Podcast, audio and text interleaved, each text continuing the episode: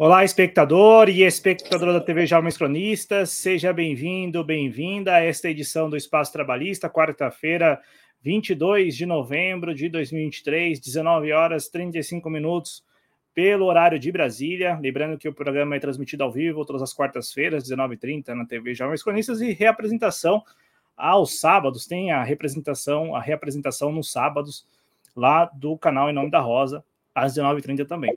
O Cristiano Araújo sempre comigo aqui, o idealizador do projeto Em Nome da Rosa, a quem eu passo a palavra e desejo boa noite. Tudo bem, Cristiano?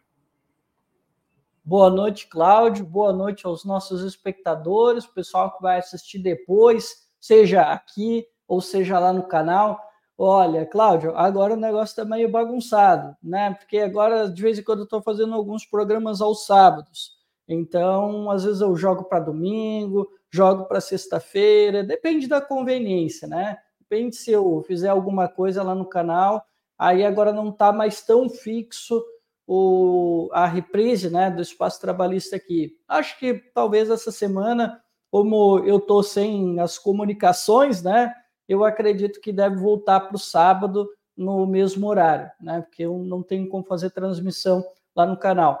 É, bom, então, né, hoje vamos ter aqui um especial, vamos falar sobre as eleições argentinas, todo mundo aí já falou, né, na Argentina principalmente, né, não se fala em outra coisa, a eleição passou, mas tem transição, tem muitas incógnitas do que vai ser o governo Milley, é, a gente tem algumas confusões aí no meio do caminho, muitas pessoas fazendo leituras apressadas, e algumas coisas que, Cláudio, estão começando a me cansar pela enésima vez, principalmente aqui na mídia brasileira, que é esse negócio de ficar caçando o Bolsonaro do outro país e não param, não param, jornalistas, influenciadores, de querer taxar o Milley como o Bolsonaro da Argentina.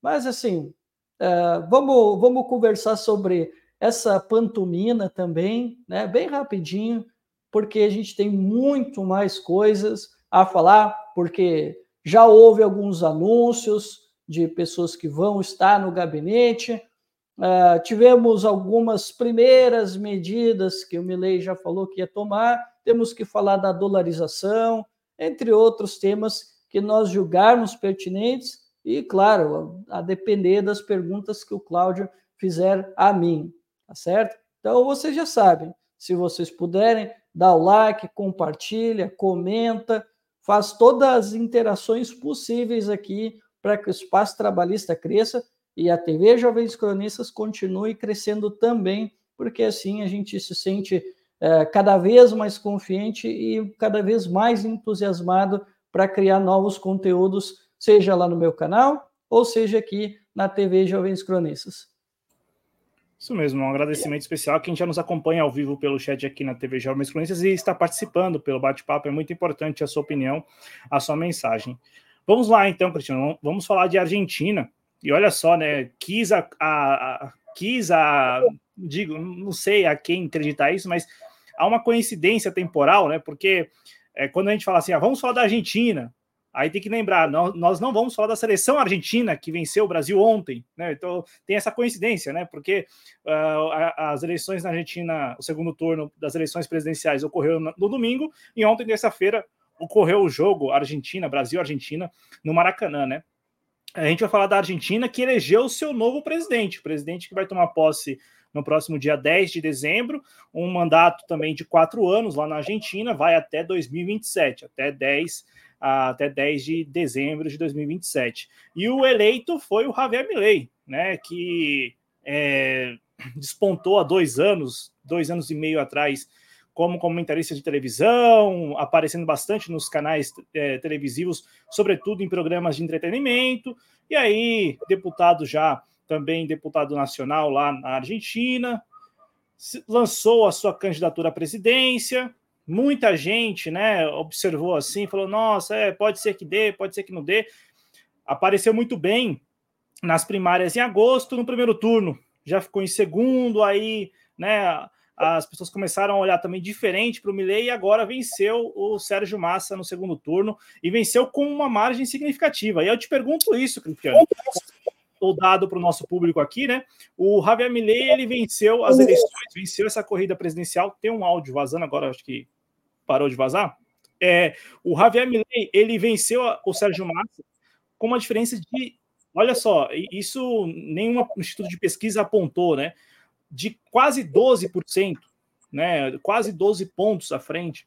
Né, a gente tem o Javier Milley que venceu com 14 milhões 476 mil 462 votos contra isso equivale né, a 55,7% é, dos votos contra 11 milhões 516 mil 142 votos do candidato Sérgio Massa, ele que terminou a eleição com 44,3%. O que, que aconteceu, Cristiano? O que, que aconteceu neste último domingo, nas últimas semanas até o, o último domingo, em que o eleitor argentino decidiu apostar, apostar em Javier Milei e dando a ele pelo menos nesta primeira semana, e a repercussão e as manchetes na Argentina dão conta disso, dão a ele, deram a ele, né, no caso, uma, uma vantagem também eleitoral.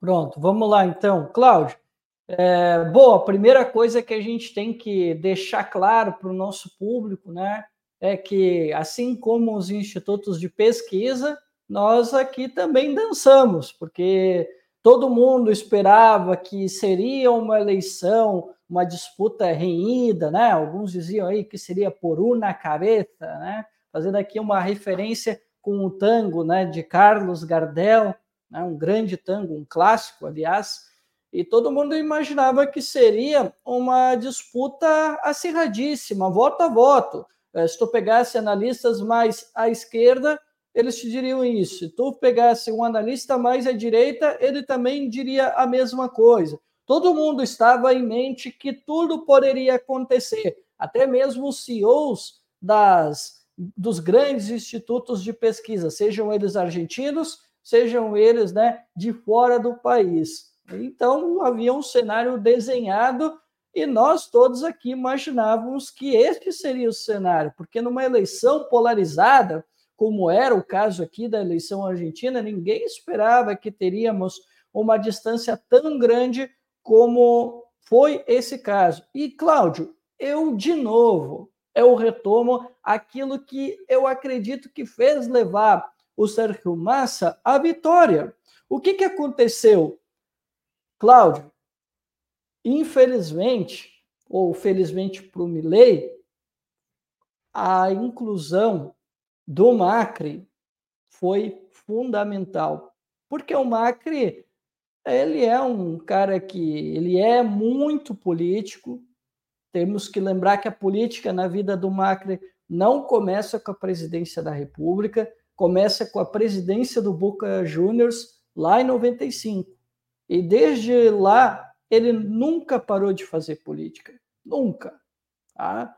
E ele colocou à disposição do Javier Milei, toda uma equipe, né? ele colocou os falcões liberais, ele colocou a equipe todinha que assessorou a Patrícia Burrich, né? que assessorou ele em outras ocasiões, e eles fizeram todo um mapeamento, isso saiu inclusive até na própria imprensa argentina, da, sobre como é que estava a situação do Milley né, desde o primeiro turno. E eles foram ajudando, como é que fazia a campanha. Eles literalmente, Cláudio, e não é à toa que muitos uh, libertários ou não libertários, aquelas pessoas que foram muito mais na onda do Milley, né, porque nem, nem todos aqueles que foram eleitos pelo La Libertad Avança são de fato libertários, são pessoas que foram na onda. E o que, que aconteceu? O que aconteceu foi que o PRO, né, que é o Proposta Republicana, que é o partido do, do Macri, ele alugou um espaço dentro do La Libertad Avança e toda, todo o trabalho político estava sendo feito pelo PRO.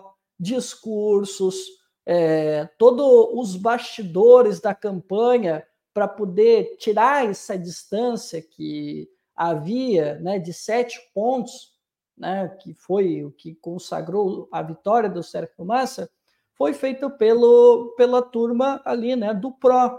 E a Patrícia Boric teve uma participação também. É verdade que foi uma participação mais diminuta, né? Foi muito mais na área da segurança, assessorando, né? Ela e o Macri ficaram mais na sombra, né? Mas eles levaram uma equipe muito competente para tentar, né, tirar essa distância que havia no primeiro turno.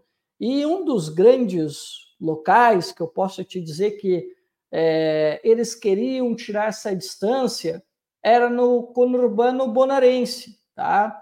E principalmente lá onde na província de Buenos Aires também, porque lá é um reduto do, do kirchnerismo, né?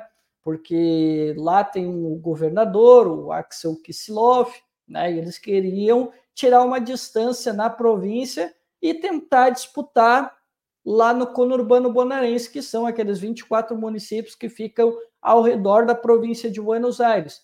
E deu muito certo, o, o Cláudio o Sérgio Massa, ele venceu por 1,8%, 1,8% dentro do, do, da província de Buenos Aires, onde eles venceram e eles têm um governador, tá?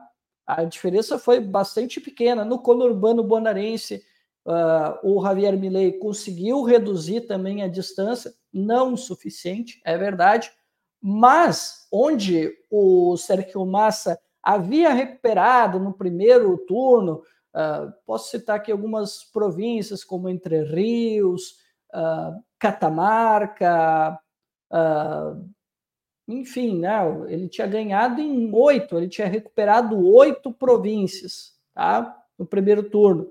E agora ele foi destruído, foi massacrado, porque ele só venceu em três províncias. Né? Em apenas três províncias o Sérgio Massa venceu. E assim, uh, ah, para ele foi uma tragédia o que aconteceu em Córdoba, né? Infelizmente o Sérgio Massa não conseguiu o apoio do Juan Chiaretti, nem dos eleitores. Aliás, Cláudio, a transferência das outras fórmulas políticas, a maioria foi tudo para o Javier Milei. O Sérgio Massa não conseguiu herdar quase nada. E, para além disso, para além da política, tem a própria tragédia da Argentina, né, Cláudio? Porque, embora o Sérgio Massa ele tenha feito uma série de anúncios para tentar correr atrás da máquina, como eu já falava em lives lá no meu canal, os argentinos não acreditaram muito de que aquilo ia mitigar os problemas, eles estavam muito cientes de que o problema da economia era muito grave, enquanto o, a economia estava em frangalhos e o Sérgio Massa uh, fazia uma campanha do medo que não era comandado por ele, mas comandada por próceres aqui do presidente Lula, né? Pouco se falava de economia, que era o que interessava essas pessoas que estavam desesperadas com esse cenário uh, de uma inflação uh, galopante, uh, com desemprego também, né, girando ali, né, entre 40%, a pobreza também, né, extrema pobreza voltando. Então, um cenário é, bastante catastrófico na economia, e tudo isso fez com que o, o Javier Milei fosse ganhando força. Né? E havia ali, a gente tem hoje a informação de que boa parte dos votos do Javier Milei veio de jovens de 16 a 29 anos, que são jovens que perderam a esperança no Estado argentino, que se endividou nos últimos anos, passamos por uma pandemia e tudo que o argentino esperava, mais ou menos, né, é que depois da pandemia houvesse um outro cenário, que houvesse uma outra Argentina que ele pudesse né, ter, um, ter uma solução melhor. Mas ele não teve nada disso. A crise continuou e foi se agravando, tanto é que nós temos aí o cenário de uma, uma dívida gigantesca com o FMI, que o governo, seja se fosse Massa, se fosse Milley, vai ter que renegociar. Tem a dívida também né, com os importadores, né, que é um sistema de gestão de importação, que é bem maior que a dívida do FMI, Cláudio. Então, assim, o cenário era realmente catastrófico e o governo não conseguiu traduzir uh, em ações a confiança do argentino. Então, o argentino, num cenário é, de total descredibilidade com a política e também com a falta de confiança nas ações do governo, que empurrou a austeridade para cima do lombo das pessoas, né? Você não, vamos mudar então. É melhor a gente mudar. Não sabemos, e aí tu deu o relato aqui em off, né? Que mesmo aqueles que votaram na La Libertad Avança não sabem o que vai ser o governo Milei, não tem confiança do que vai ser, mas poder, mas talvez eles tenham pensado, vamos mudar, vamos ver o que que dá, né? Como por exemplo aconteceu em 2018, quando, por exemplo, né, as pessoas estavam cansadas dos políticos tradicionais e decidiram eleger, né, o ex-presidente na onda da, da, do combate à corrupção, é, do cansaço com a política, da falta da resposta política, e então é daí que surge né, um Javier Milei, terceirizando a política para um outro partido, aproveitando-se de um cenário catastrófico da economia argentina e a descrença total da política e das soluções que o governo anterior, né, não posso nem dizer o anterior não, né, ainda é atual, né, não conseguiu dar. Então, tudo isso, esse cenário, né, fez com que os argentinos dessem uma outra resposta no segundo turno. E, e isso que, pelo menos, me instiga a discutir esse assunto, porque o eleitor argentino, é, ele, ele em 2000, há quatro anos atrás, então em 2019, ele já tinha dado uma resposta nessa direção, uma, uma resposta na direção do câmbio, da mudança. Assim uhum. como há oito anos atrás, também ele tinha dado esse voto de confiança no câmbio, na mudança. Oito anos atrás, Maurício Macri, quatro anos atrás, Alberto Fernandes.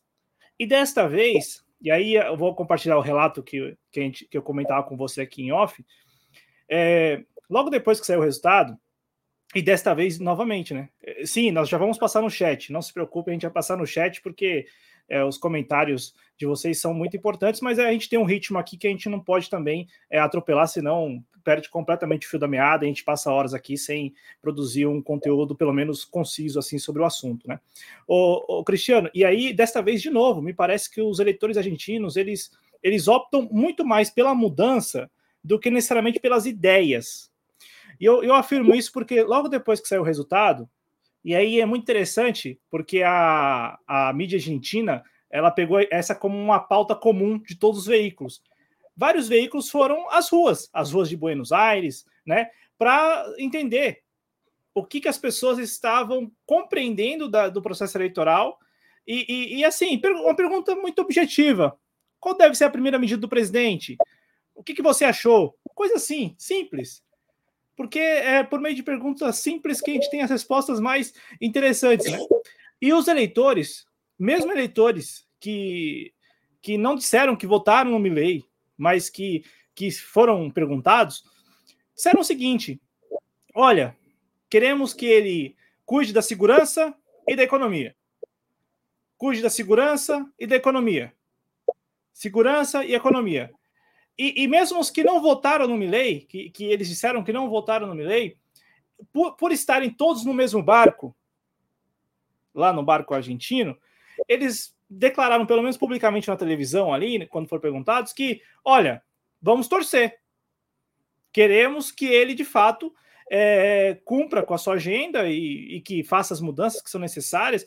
Então, assim, eu, eu, eu, ouvindo você comentar, Cristiano, e aí a gente viu isso também, essa, essa leitura, né, de que há, há um conjunto de fatores que levou até Milley, não é simplesmente é, um sentimento só, é um conjunto que, como você descreveu para a gente aqui, já é, deriva aí de alguns anos, né?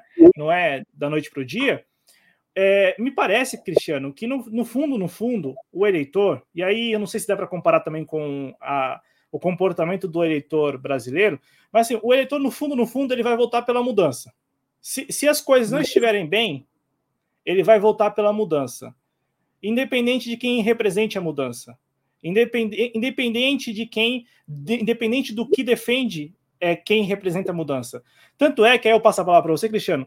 Você também concorda que você, não sei se você notou isso, mas assim, no segundo turno é pouco apareceu o Milley, o Milley da motosserra, o Milley anticasta, o Milley de ah, se vai, se vai a todos, o, o Milley que gritava, pouco apareceu porque ele encarnou, e aí você trouxe aqui o, a figura do Maurício Macri, ele encarnou essa mudança e não e não essa, essa candidatura que poderia, como você comentou no, no programa que nós fizemos sobre o primeiro turno, poderia prejudicá-lo no segundo turno, a figura de um sujeito, de repente, arrogante por ter todas as soluções para os problemas, um sujeito que poderia parecer raivoso, como vinha aparecendo nos últimos anos, né? Ele aparece para o público, e aí por isso que ele conseguiu conquistar um nicho, mas não uh, o eleitorado que deu a ele a vitória. Né? Tanto é que se a gente notou e a gente comentou isso aqui das prévias para o primeiro turno, ele manteve o patamar porque ele manteve também o comportamento, e aí ele entra no, nas eleições e começa a mudar suavemente o seu comportamento. E aí eu te passo a, palavra, Cristiano, perguntando se também você enxergou essa mudança de comportamento, e aí a pergunta que não é só para você responder, mas que os argentinos estão também tentando responder. Que Milei irá governar a Argentina a partir de 10 de dezembro? o Milley da motosserra, o, o Milley anticasta, ou o Milley que pode parecer fantoche do ex-presidente Maurício Macri. À vontade, Cristiano. Bom, vamos lá, Cláudio. Então, é, é verdade, tem esse fato, esse tem, tem, esse fator bastante importante que uh, foi falado muito na imprensa argentina, né? Que depois do, do primeiro turno, né? o Milley ele moderou o discurso, ele começou a negar algumas coisas que ele fazia durante o primeiro turno, né, inclusive da própria Passo, né, ele suavizou o discurso das castas, ele direcionou o discurso da casta, né, ele direcionou o discurso da casta para o Sérgio Massa, para o kirchnerismo, para o CR, para a CC, enfim, né? Ele começou a distribuir para quem não estava com ele. Né? Ele fez um discurso bastante conveniente. Quem não está comigo é casta. Quem eu acusei um dia de ser casta, mas está comigo, não, não, esquece, não falei isso, esquece. Né? E ele, por exemplo, mudou com relação as aposentadorias, quando ele foi questionado se ele iria mudar para o modelo uh, privatista, né? Uh, que é um modelo que já foi um modelo na Argentina e foi um modelo também no Chile, né? Que é esse, que é esse das pensões, né? né? Isso, sim. É, ele foi questionado sobre, sobre isso, né? E quando, e, e, quando ele foi questionado, ele disse que não iria mexer nas aposentadorias, porque ele sabe que esse é um tema que é muito caro aos argentinos e eles não aceitariam muito bem essa ideia de entregar para agentes privados as aposentadorias, né? Não foi lá muito bem recebido.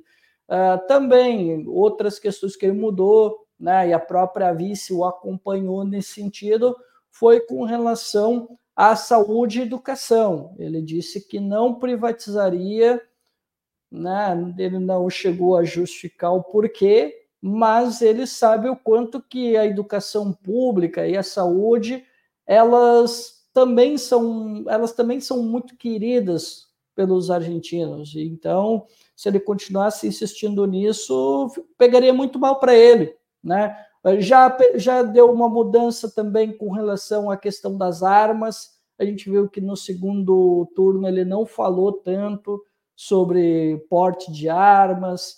Então, assim, aquela, aqueles temas que eram mais espinhosos para o Milley, ele já não tocou tanto, né? O Sérgio Massa, claro, para tentar, né, reavivar um pouco, para tentar subir em cima do Javier Milei, ele ficou lembrando, né, daquilo que ele defendeu uh, no passado, né, no primeiro, no primeiro turno, né, e até antes disso, e aquilo que ele estava e aquilo que ele estava falando agora que ele estava numa disputa de segundo turno, né? Que ele estava muito naquele meta, né? Do da campanha do medo que o PT sabe fazer, só que esqueceram, né? De trazer as soluções para a economia, né? E aí sabe, parece que esqueceram que uh, os kirchneristas têm, né? O seu calcanhar de Aquiles, que é o tema da economia, né, que o Milley não aproveitou tão bem assim, mas nem precisava, porque uh, foi uma péssima ideia. Agora a gente pode dizer né, que foi uma péssima ideia ter colocado o, logo o ministro da Economia como o sucessor né, do governo. Foi uma péssima ideia, porque ele tinha o teto de vidro. E convenhamos, né, Cláudio, o tema da segurança, por mais que eu ache que tanto o Augustinho Rossi quanto o próprio Massa foram muito bem né, no debate ao falar sobre segurança, mas não convenceu, não convenceu a maioria dos argentinos. Né? Então, nesses temas aí, o Javier Milei nadou de braçada, e a gente até comentou anteriormente né, que há um certo temor né, por parte dos argentinos com a violência que cresceu na Argentina, em Rosário, no norte da Argentina, um pouco no, no conurbano bonaerense, na própria cidade autônoma de Buenos Aires, um pouquinho também na província, subiu um pouquinho também. Então, é, são temas que ele soube explorar, que ele avocou para ele, que o Milley avocou para ele, mesmo que ele não seja nenhum especialista. E olha que ele disse que tem uma especialista, que é a Vitória Villarruel, que não foi, nossa, cara, foi terrível. Quando foi falada uh, sobre segurança pública, o Agostinho Rossi, no debate que eles tiveram, foi muito melhor, apesar de que ela não foi lá para debater, ela estava apenas lá para segurar a posição que se acreditava que, né, que a fórmula Javier e Villarruel havia conquistado, certo? Então, assim, esse era o cenário. Agora, com relação ao Javier Milei, quem é o Javier Milei que vai estar à frente do governo a partir do dia 10 de dezembro? Essa é uma grande incógnita, Cláudio. Ninguém sabe, ninguém sabe quem é o Javier Milei que vai estar lá. Agora, assim, Cláudio, uh, eu vou tentar começar pelo Macri, tá? Já que tu questionou se porque muitos na imprensa argentina, uh, até mesmo até na imprensa mais à direita também se fala isso, mas é mais comum na imprensa mais progressista. E muitos dizem que quem vai comandar nas sombras será Maurício Macri, né? que ele vai ter um grande poder de decisão dentro desse governo, que ele vai atuar né, de um, quase como uma eminência parda dentro do governo. Eu não sei se, se isso vai acontecer, tá? Eu tenho lá minhas dúvidas. Por quê? Porque o Macri, para além, sim, ele nem estava assim tão interessado nessa eleição. Porque, para quem não sabe, para quem não está acompanhando, o que não é o teu caso, né, Cláudio, que é um cara bastante informado, o Macri ele tem um outro interesse, que é a eleição do Boca Juniors né? Vai ter eleição do Boca Juniors agora em dezembro e o Macri ele vai ser candidato a vice e ele tem o candidato dele lá, né? Porque desde 1995 o macrismo ele tem um candidato à presidência ou à vice-presidência dentro do Boca Juniors, desde 95, tá? E quem quebrou essa hegemonia do macrismo foi o Riquelme, né, o atual presidente, né, que vai concorrer novamente, né, candidato à reeleição. E quem apoiava o Riquelme? Sérgio Massa. Era o candidato. Eles, apesar de que o Sérgio Massa ele não é torcedor do Boca Juniors, ele é torcedor do Tigre, né? Mas o Riquelme também é um admirador do Tigre e eles têm uma amizade eles têm uma amizade já de longa data, comem churrasco, saem com bastante frequência, enfim, né? Então eles têm uma amizade profícua. Então, assim, ele vai haver, além dessa eleição uh, nacional que aconteceu, tem essa eleição no Boca Juniors, que de um lado estará o candidato do Sérgio Massa, Riquelme, e do outro lado, eu não lembro como é que é o nome do, do candidato do Milley agora, desculpa, do Macri, perdão, não lembro agora o nome do, do candidato dele, e, acho que é Ibarra, não recordo o nome dele, mas não, não, não tem importância, ninguém sabe quem é o cara. Agora, o Martim Palermo, eu acredito que os brasileiros que têm seus 30 anos, acho que todos vocês conhecem, né? Aquele centroavante, né? É, que errava gol para porra, mas também de vez em quando, né? Fazia seus golzinhos também, né? Era centroavante do, do Boca Juniors, ele, ele tem bronca, né? Ele, de, desde a da época ali, antes dele se aposentar, ele tinha bronca com o Riquelme, né? Existia o grupo do Riquelme e o grupo do, do Palermo, né? Do Martim Palermo.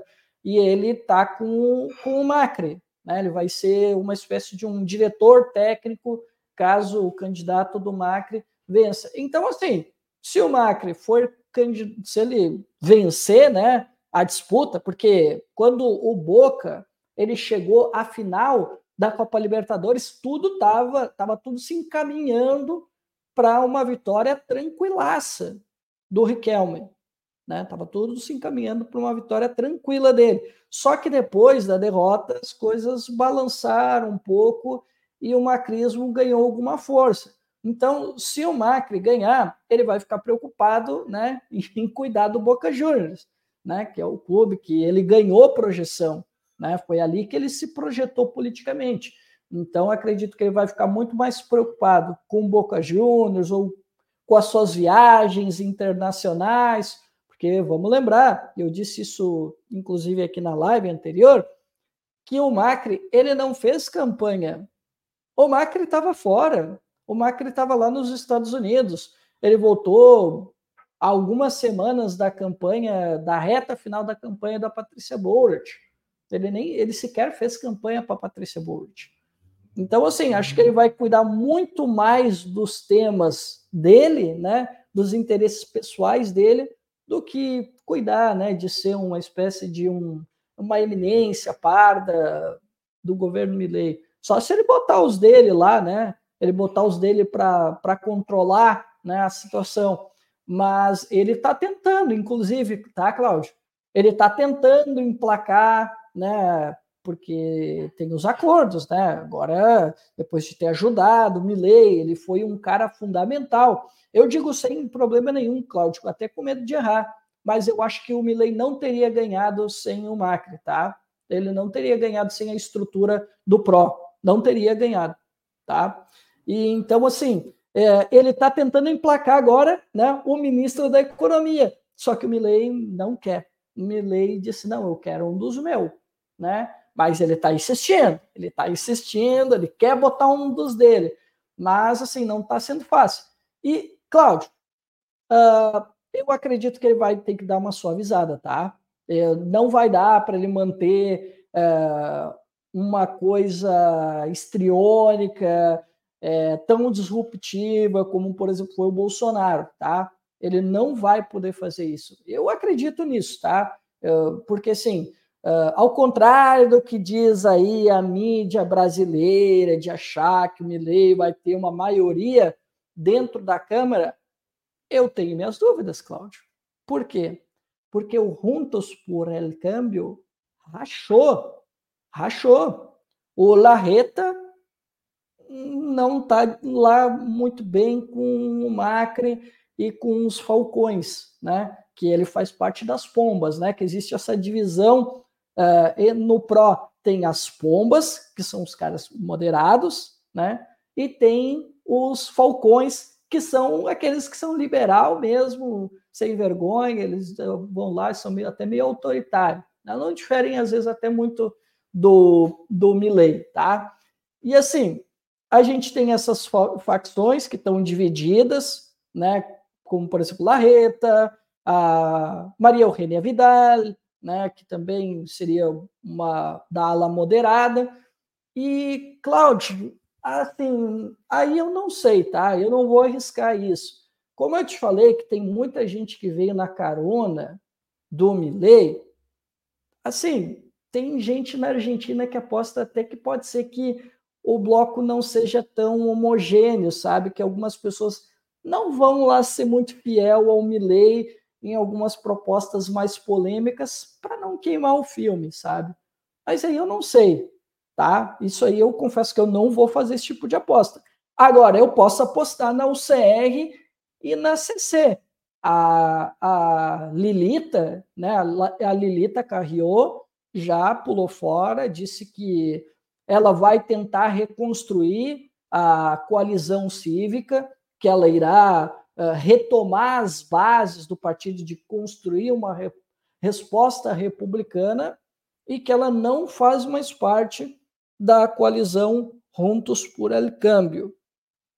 E a UCR é um tanto misterioso, tá? Eu não sei muito bem o que vão fazer. Mas se eu fosse apostar, eu apostaria, Cláudio, que eles não vão colar no Milley. Porque, assim, a UCR foi muito atacada pelo Milley, e, e não só pelo Milley, tá? Pelo Macri e pela Patrícia Burt, que eles dobraram a aposta mais de uma vez contra o UCR. Eles achincalharam o Gerardo Morales, o Martim Lustô, e a UCR, Cláudio, inclusive, ela está para fazer um processo de renovação. E quem pode ser o novo presidente vai ser o Martim Lustô. E o Martim Lustô é o cara que mais está puto, tanto com o Macri, com a Patrícia Burrich, com os Falcões e com o Milley. Ele está, cara, ele está muito irritado com eles.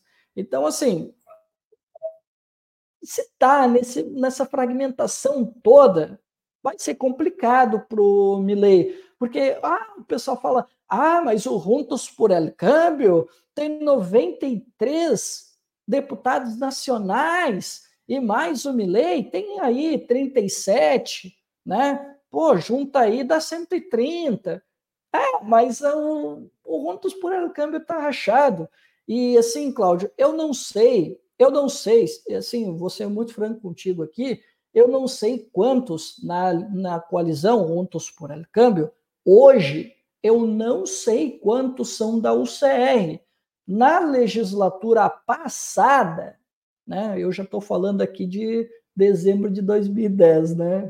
Mas a preço de hoje, tá? Se a gente estiver falando hoje, hoje a UCR tem 18, tem 18, tá?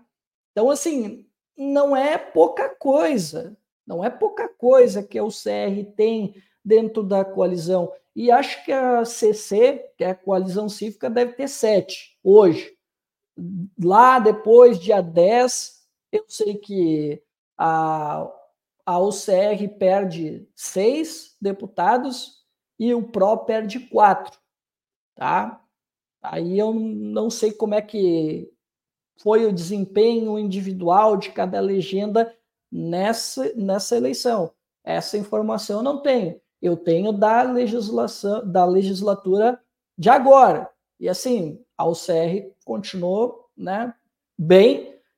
E assim, vai ser complicado. Ele não vai ter esse apoio todo que se imagina. Então ele vai ter que negociar com os partidos provinciais que a gente não faz a mínima ideia, a gente não faz a mínima ideia de como é que os partidos provinciais vão reagir às pautas do Milley, né? Ainda mais que ele está aí já soltando algumas coisas, E eu não sei como é que os partidos provinciais vão reagir.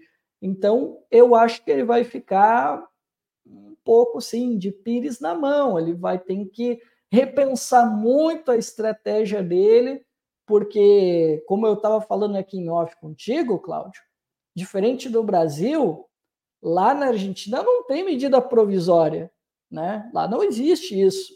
Né? O presidente ele tem funções uh, legislativas bastante é, específicas, né? então não tem, não tem esse mesmo mecanismo, ele vai depender mesmo do Congresso e ele não possivelmente não vai ter essa maioria que se espera dentro da Câmara e muito menos do Senado, onde hoje a União por la Pátria tem 35 senadores né? Pega aí mais alguns partidos provinciais, o, o União por la Pátria fecha a maioria, 37, e aí, cara, vai ficar muito complicado.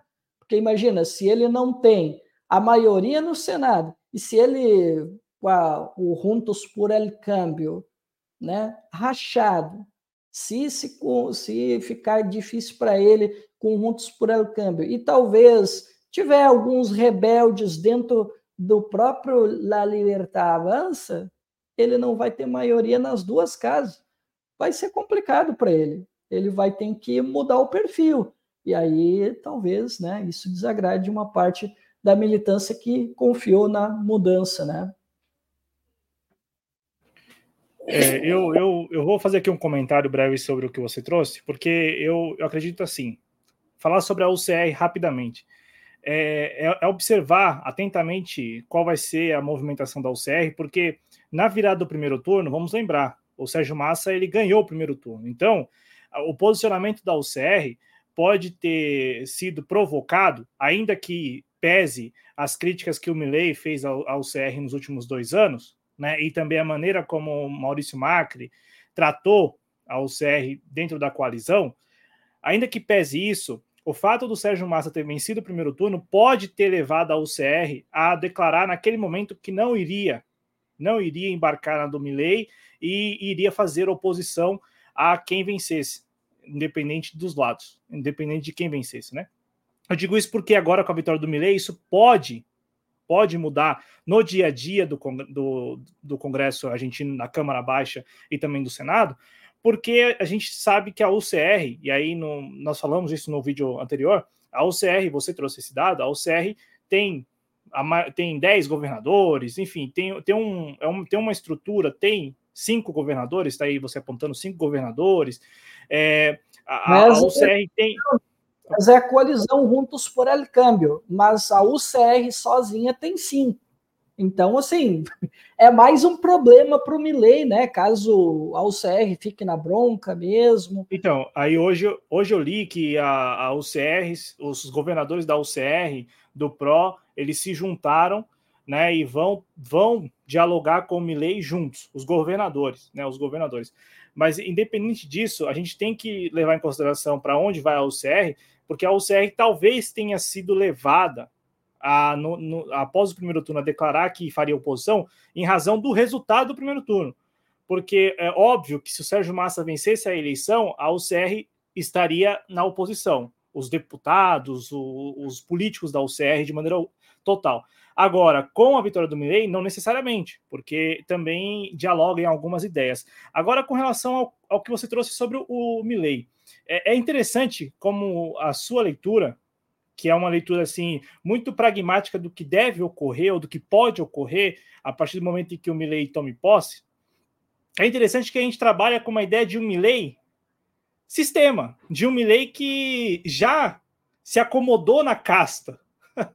é interessante porque ele sequer assumiu o cargo ele sequer assume a presidência, mas já, já se trabalha com a ideia de um Milley que vai ter que negociar no Congresso, de um Milley que pode sofrer com, a, a, de repente, desavenças e também rupturas internas no, no seu partido, e é um Milley que está sendo, sim, influenciado pelo Maurício Macri nas suas indicações, porque independente do, do Maurício Macri emplacar ou não, o Maurício Macri está fazendo o que ali, já que ele representa a casta, já que ele é segundo o próprio Milley, um dos pais dos, dos problemas da Argentina, porque o Milley falava isso na, na, na.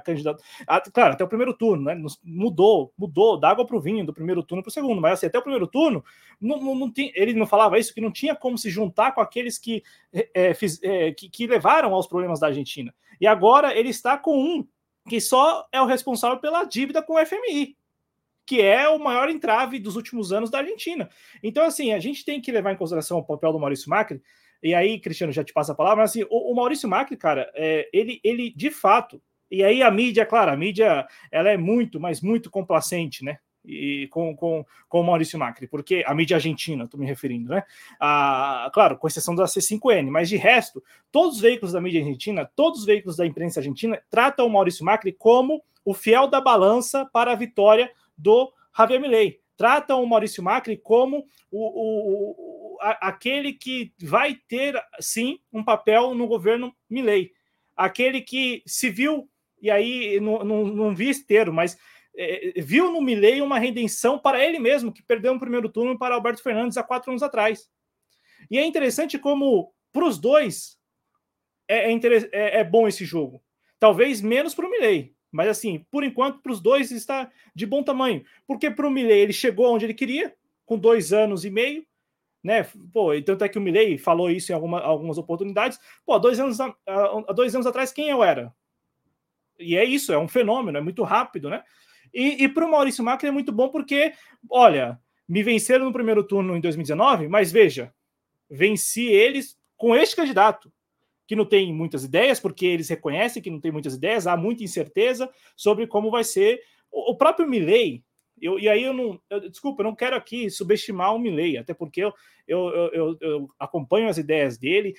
Assim, assim como chocou muitas pessoas, me chocou também quando eu ouvi da boca dele algumas coisas. Contudo, é, não é subestimando, mas contudo, Cristiano, nem o Javier Milley tem a dimensão do buraco em que ele se fiou. E aí eu te passo a palavra, porque me, me chamou muita atenção a declaração do Sérgio Massa, o perdedor, que é a conversa que nós estávamos tendo aqui antes de começar o programa, do perdedor. O perdedor, ele fala primeiro, obviamente, sempre fala primeiro. Só quando o perdedor não reconhece o resultado que não fala, que é o que aconteceu no Brasil recentemente. Mas quando o, o perdedor ele, ele, ele reconhece a derrota, ele fala primeiro. E eu, e eu já venho, eu particularmente, vou confidencializar isso com vocês aqui, é, eu, eu, tenho passado por um processo de desconstrução mesmo assim, de, de, de, algumas questões assim relacionadas à política. Eu já fui um sujeito assim que, pô, com de, a depender do resultado eleitoral, eu ficava de um jeito, do outro, eu ficava meio que com medo, feliz, e, e, e eu tenho passado por essa desconstrução por meio desse projeto aqui dos Jovens Cronistas, porque aqui a gente vai exercitando a discussão e o debate, e quando nós somos cronistas, então a gente vai narrando a crônica diária, a gente percebe que as coisas não são tão, tão apavorantes como parecem de início, de largada, né? E, e de novo, assim, é, falo isso lembrando que estou numa condição de privilegiado, porque estou aqui com vocês, estou na minha casa, tenho meu emprego e consigo ainda ter esse mínimo de debate público aqui com, com o Cristiano, com outras pessoas que por aqui passam. E aí, voltando ao, ao Sérgio Massa, por que eu falei isso da, da desconstrução? Porque quando o Sérgio Massa fala assim, é, eu já felicitei o Javier Milei, e a partir de amanhã, quem tem que dar as certezas é quem ganhou. Então, portanto, o Javier Milei. Cara, isso para mim, não sei se para vocês, mas para mim isso foi assim, como um tapa na cara de quem acredita que o jogo eleitoral e que o jogo político ele, ele é movido a paixões apenas. Não, ele, ele é movido e, ele é, e, e, há muita racionalidade em tudo isso. Porque provavelmente passou na cabeça do, do Sérgio Massa o seguinte: eu não ganhei agora, mas daqui quatro anos eu posso pleitear de novo, ou alguém do meu grupo vai pleitear de novo e a gente pode vencer. Como aconteceu quatro anos atrás. Porque na, na, na política, o, o, e aí a gente vive falando isso aqui, né? O tempo é diferente mesmo. O tempo é diferente. Então, o Cristiano, para mim, quando Mile, quando o Sérgio Massa aponta, joga, fala assim: não, ó, a partir de amanhã, quem tem que dar as, as certezas, ou indicar as certezas e por aí vai, trabalhar com as expectativas, é o Javier Milei, quem venceu. Eu não. Então, assim, não há tempo, não há tempo para se chorar, lamentar o resultado.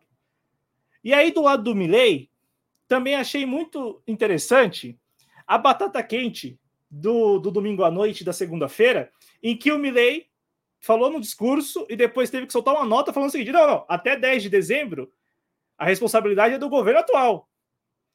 E aí eu passo a palavra, Cristiano, para você. Quem ganhou, ganhou mesmo. E quem perdeu, perdeu mesmo, cara. Porque no meio disso tudo eu fico pensando, o Javier Milei ganhou o quê, né, com, com a vitória eleitoral de domingo? Assim, pra, é, e aí se você puder concretamente falar isso para a gente.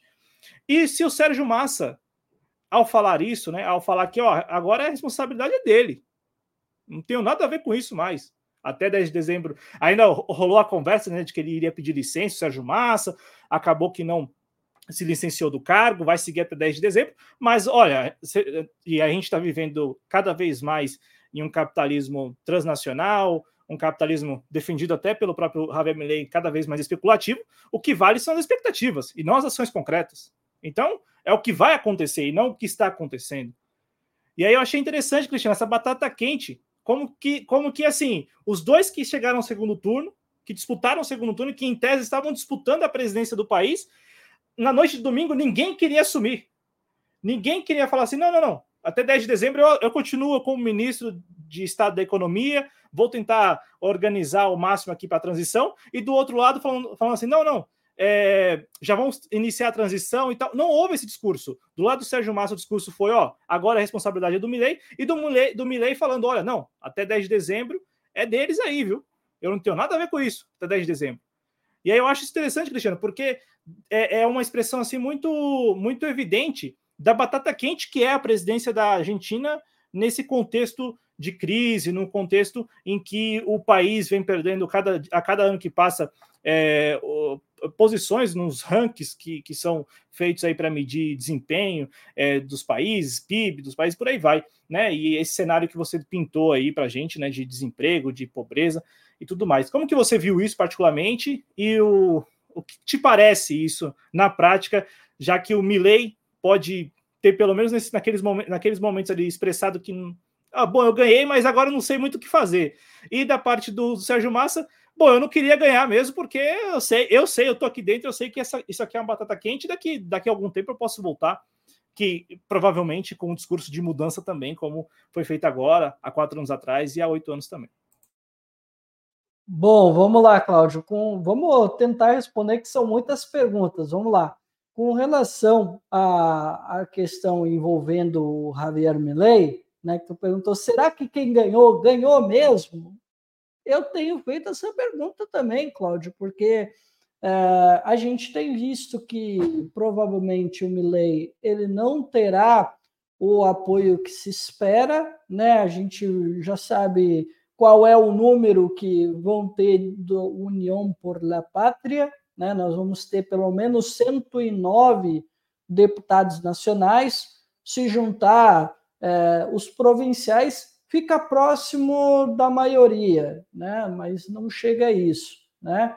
E o Juntos por el Câmbio, que poderia ser a carta na manga para o Javier Milei na Câmara, né? a gente não sabe se ele vai poder contar. E não se sabe, inclusive, se ele vai poder contar, inclusive, com La Libertad Avança, porque deputados do La Libertad Avança ficarão na bronca com Milley, porque ele terceirizou a política para o Macri.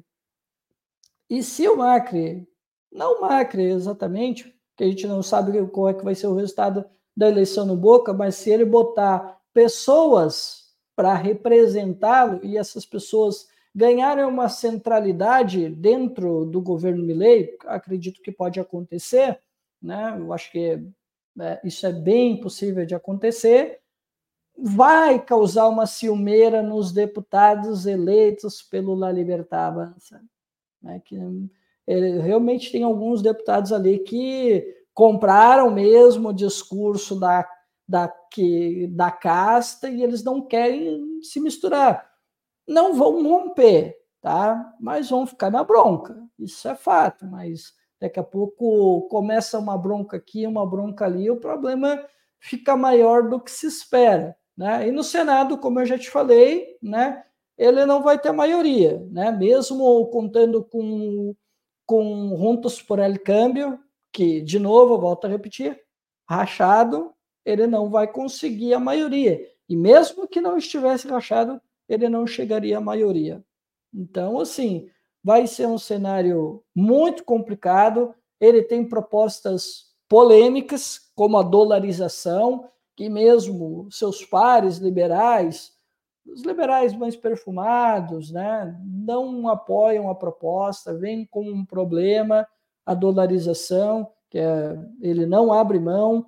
Ah, com relação ao fechamento do Banco Central, também economistas liberais, cientistas políticos consultados pela imprensa argentina não são favoráveis a esse tipo de medida. Acredito que vai dar mais insegurança jurídica ainda para a Argentina.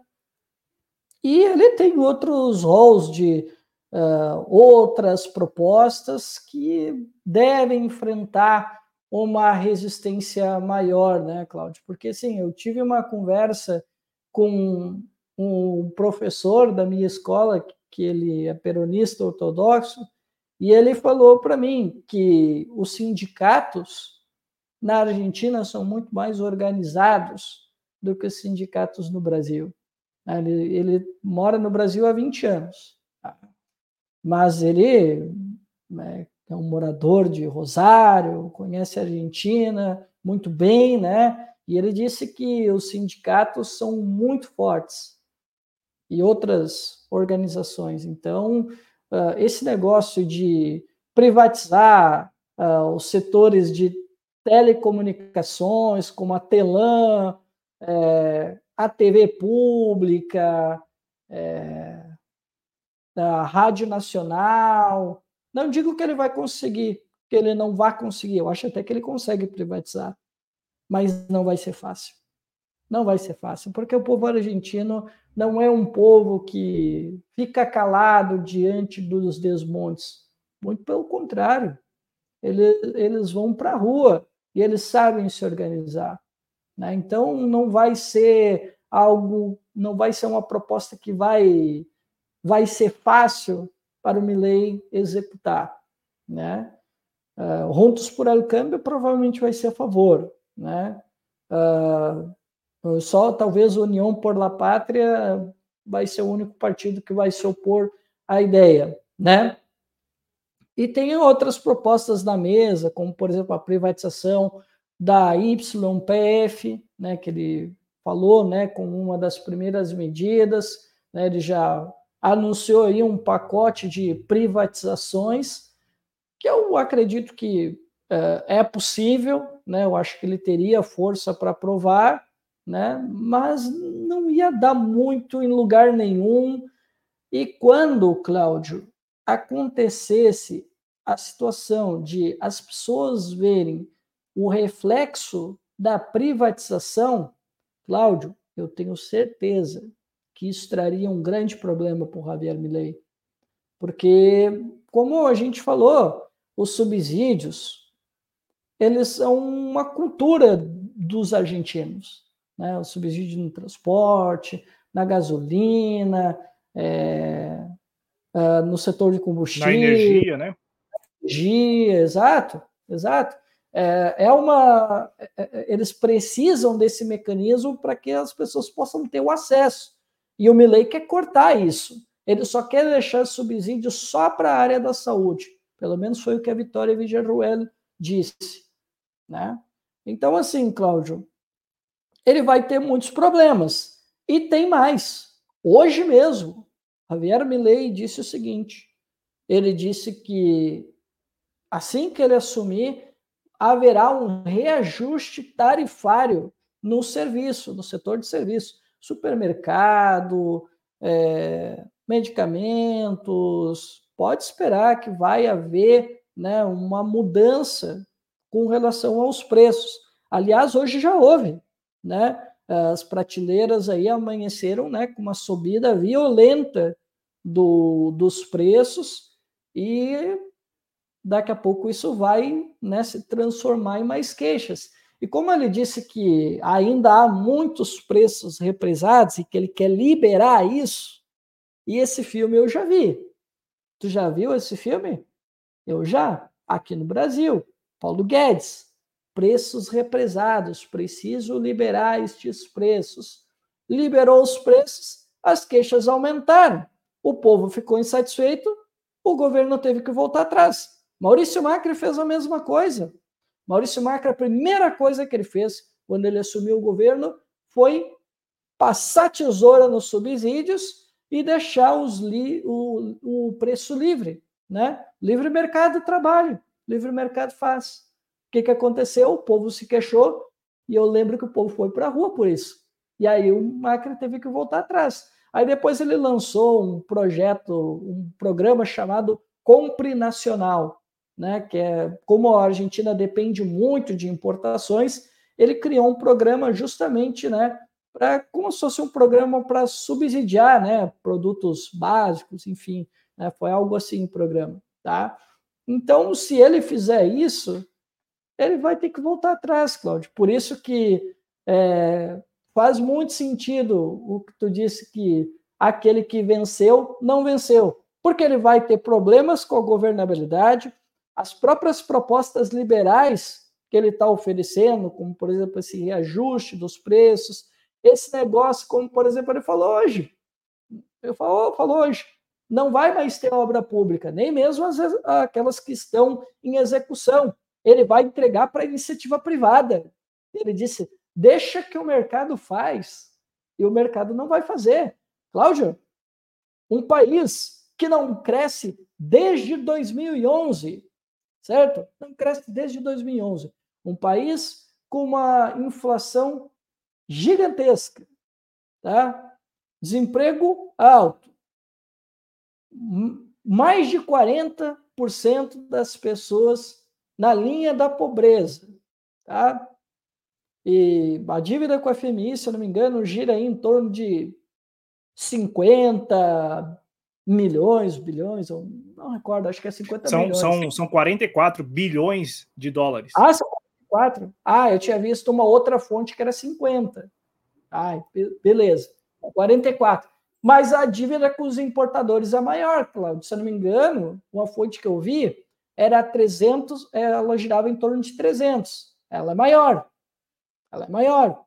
E aí, Cláudio, tem, tem uma série de problemas que ele vai ter que enfrentar e que não são nada fáceis. Tem esses problemas que eu te falei e ele ainda tem que enfrentar o problema da Lelix, né, que é a taxa básica de juros lá dos argentinos, que está ali entre 118 a 133%, se for para pessoa física ou se for para pessoa jurídica.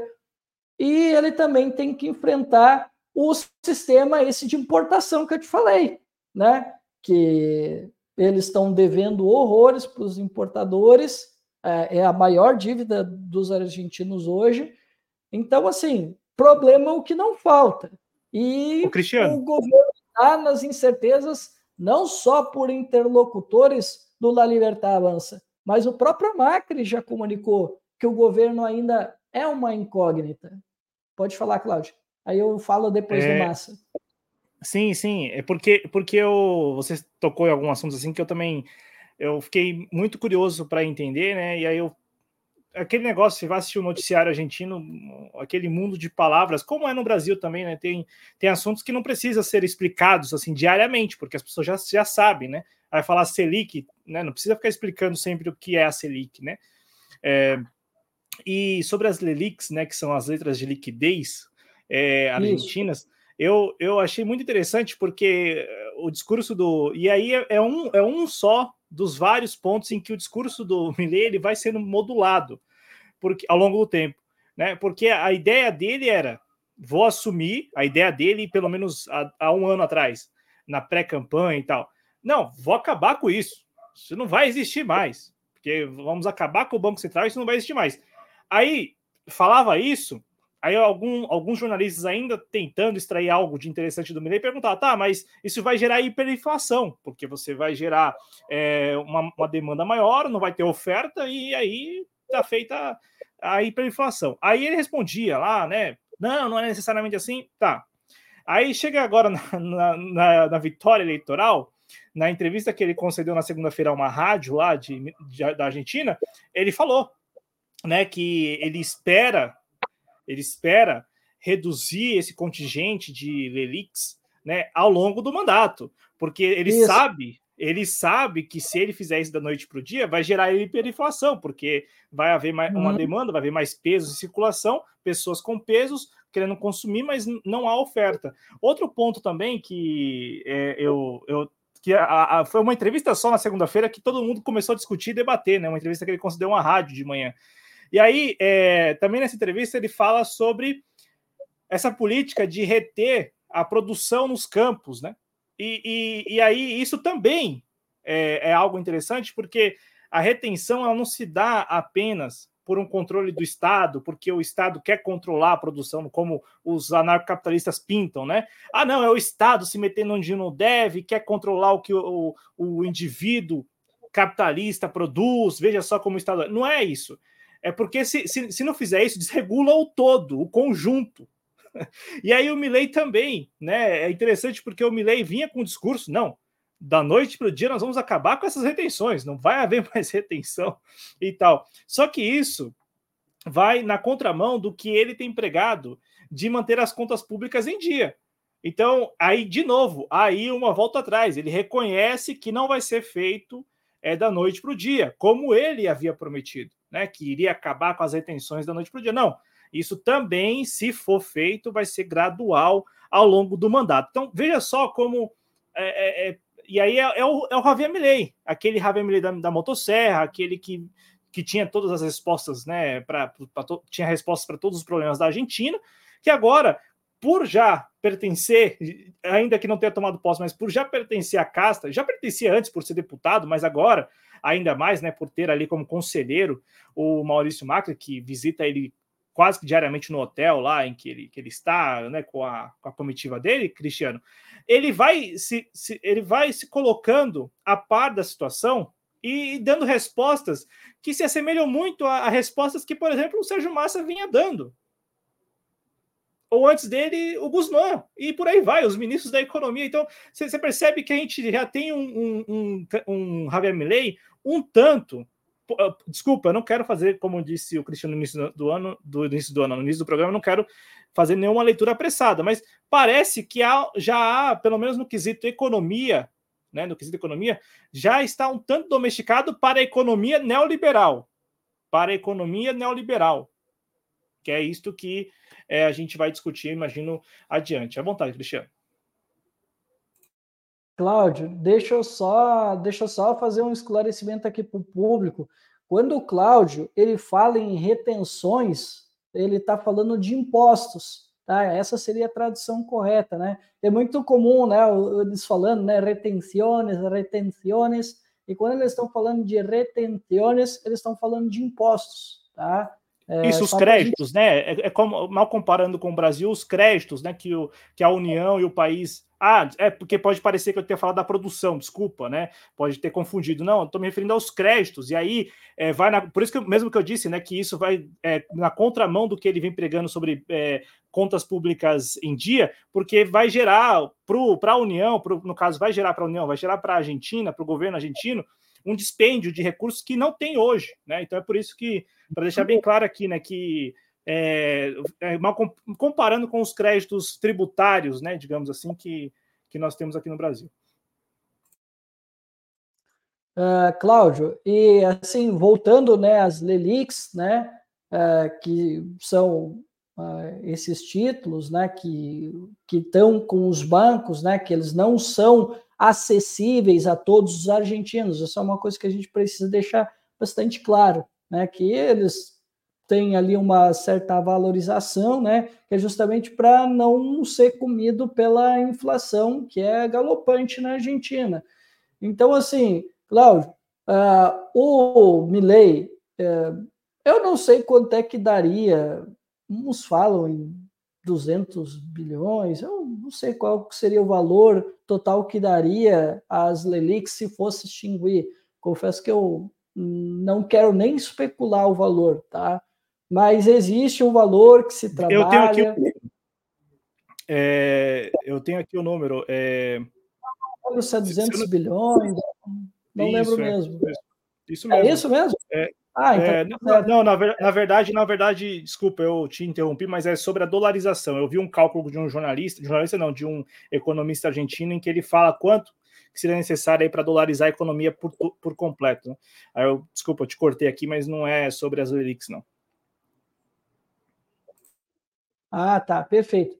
Uh, bom, então, né, Cláudio, é, como eu ia dizendo, só um pouquinho, travou aqui para mim, tá. Uh, então, como eu ia te dizendo, né, Cláudio, uh, ele quer enfrentar antes de tudo isso, né? Porque antes ele falava, não, ah, eu vou lá, vou fechar o Banco Central, vou dolarizar a parada, e é isso aí, pronto, acabou, né? Era um discurso meio inconsequente. Agora ele volta a falar das Lelix e ele diz o seguinte, que antes de qualquer coisa, ele precisa enfrentar o problema das Lelix e assim que ele equilibrar a situação, Aí ele vai partir para a dolarização, que pode ser implementada até 2025, né?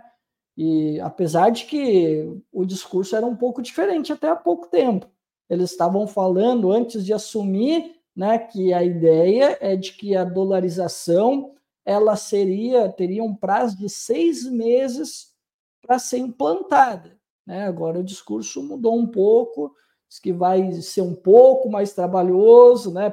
Provavelmente agora os números estão chegando, apesar de que há ruídos de comunicação aí, né, o Cláudio? Porque eu acredito que tanto ah, o perdedor quanto o vencedor eles estão tentando fazer um, um jogo, né, entre, entre eles, né? Como tu bem lembrou, o Sérgio Massa ele disse: não, agora essa, esse bagulho aí é contigo. E Milley disse: não, peraí, até o dia 10 essa bronca aí é com vocês.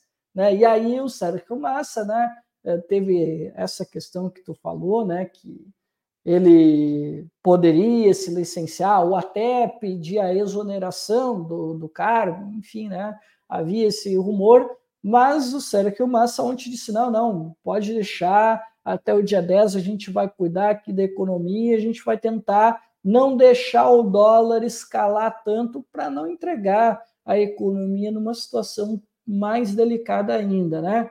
Mas enfim, Cláudio, independente do barulho que está dando aí entre a equipe de transição, o fato é que o Javier Milei viu que o buraco é um pouquinho mais embaixo aí ele vai ter que enfrentar esse, essa situação da Lelix, o assessor dele, né, que é o Ocampo, que é um cara que trabalhou 20 anos lá em Wall Street, trabalhou em bancos de investimento na área financeira, né, no, no, no mercado de capitais, ele está com uma equipe de pessoas que já trabalharam com essa experiência da dolarização.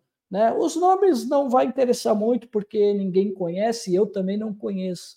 Né? Sei que trabalharam com Domingo Cavalo. Né? Domingo Cavalo, para quem não sabe, ele foi um dos artífices do projeto, né, do plano de convertibilidade, que fez com que acontecesse a dolarização parcial da Argentina que foi um, um acordo que foi feito com o presidente Menem, né? E o Raul Alfonsin. Raul Alfonsin foi o ex-presidente que fez a transição democrática. Ele era da UCR, da União Cívica Radical, tá? E ele fez eh, um acordo, né, o Pacto de Olivos, eh, em 1994, e eles fizeram uma série de acordos, e entre esses acordos, porque ele sabia, Menem sabia que não tinha maioria lá dentro das duas câmaras, o governo estava difícil, ele estava com um monte de problema, e ele sabia que ia ter que contar com a União Cívica Radical para que ele pudesse né, ter a governabilidade e colocar o projeto dele em marcha, né? Ele sabia muito bem disso. Aí ele fez um acordo com o Raul Alfonsin. O Raul Alfonsin tentou tirar algumas coisas para ele, tentando ver no futuro, né, alguma coisa que pudesse beneficiar a UCR, o que não deu lá muito certo, né? Muito pelo contrário, a UCR diminuiu de tamanho. O próprio Raul Alfonsin ficou com o filme queimado também, né? Uh, porque eles não, não queriam esse acordo com, com os peronistas, né? E aí passou a, a, dolarização parcial, que foi tocada pelo Menem, pelo Domingo Cavalo e seus assessores. E aí, Cláudio, muitos desses que trabalharam lá atrás agora estão na equipe do Javier Milei para ajudar o Ocampo, né? E esse Ocampo, ele escreveu um livro uh, sobre, sobre essa questão da dolarização da Argentina, como se ela fosse a solução única para a Argentina. Né? Escreveu com um outro rapaz que eu não recordo agora o nome, né? mas isso tanto faz. Né? E assim, uh, nem mesmo os liberais, os neoliberais, compram muito bem essa ideia da dolarização, como eu falei. E o livro ele sofre críticas, por quê, Cláudio? Porque hoje se fala que as reservas em dólar da Argentina ou são negativas ou baixas demais. Como é que ele vai fazer o choque de ofertas? Se a Argentina passar por um problema, como passou com o Menem, o que, que aconteceu? Por que, que a dolarização fracassou? A dolarização fracassou porque é, precisava de uma injeção de dólares muito grande e precisava de outras propostas uh, que fossem mais nacionais, que pudessem né, levar a Argentina para um outro patamar. Precisava investir na produção nacional, precisava desenvolver uma indústria, precisava de um plano robusto para funcionar. Só que isso não aconteceu.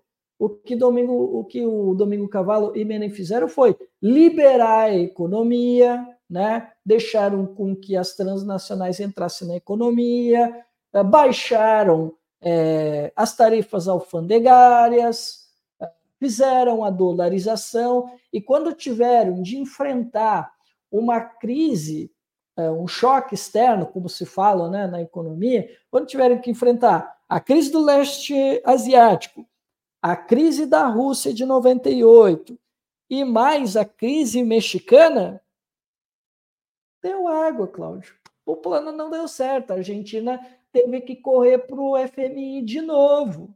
E aí a Argentina entrou nesse looping total que acabou com a fuga do ex-presidente Fernando de la Rua, que teve que fugir de helicóptero do país, né, dado o fracasso do plano de dolarização parcial. E agora esse Ocampo, que trabalhou em bancos de investimento, né?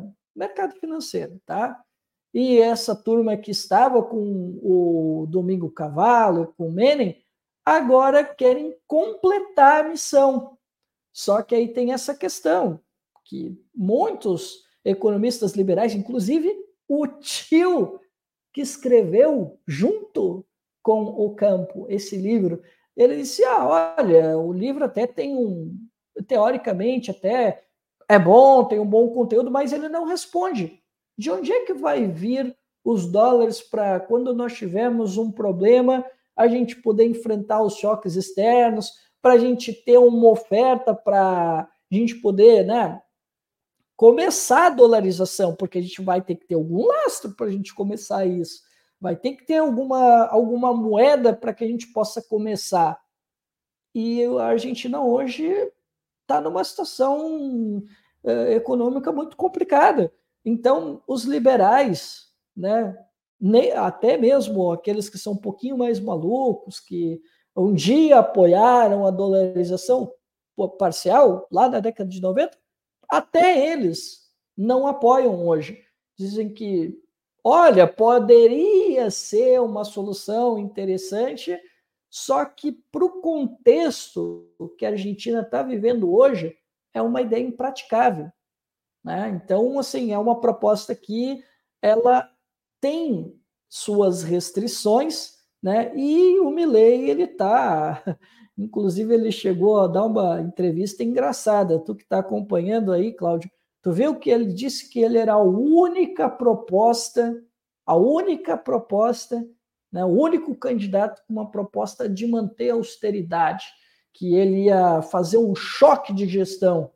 Cláudio, qual era o discurso do perdedor Sérgio Massa? Ele disse que só teria programas sociais se e se tivesse as contas em dia.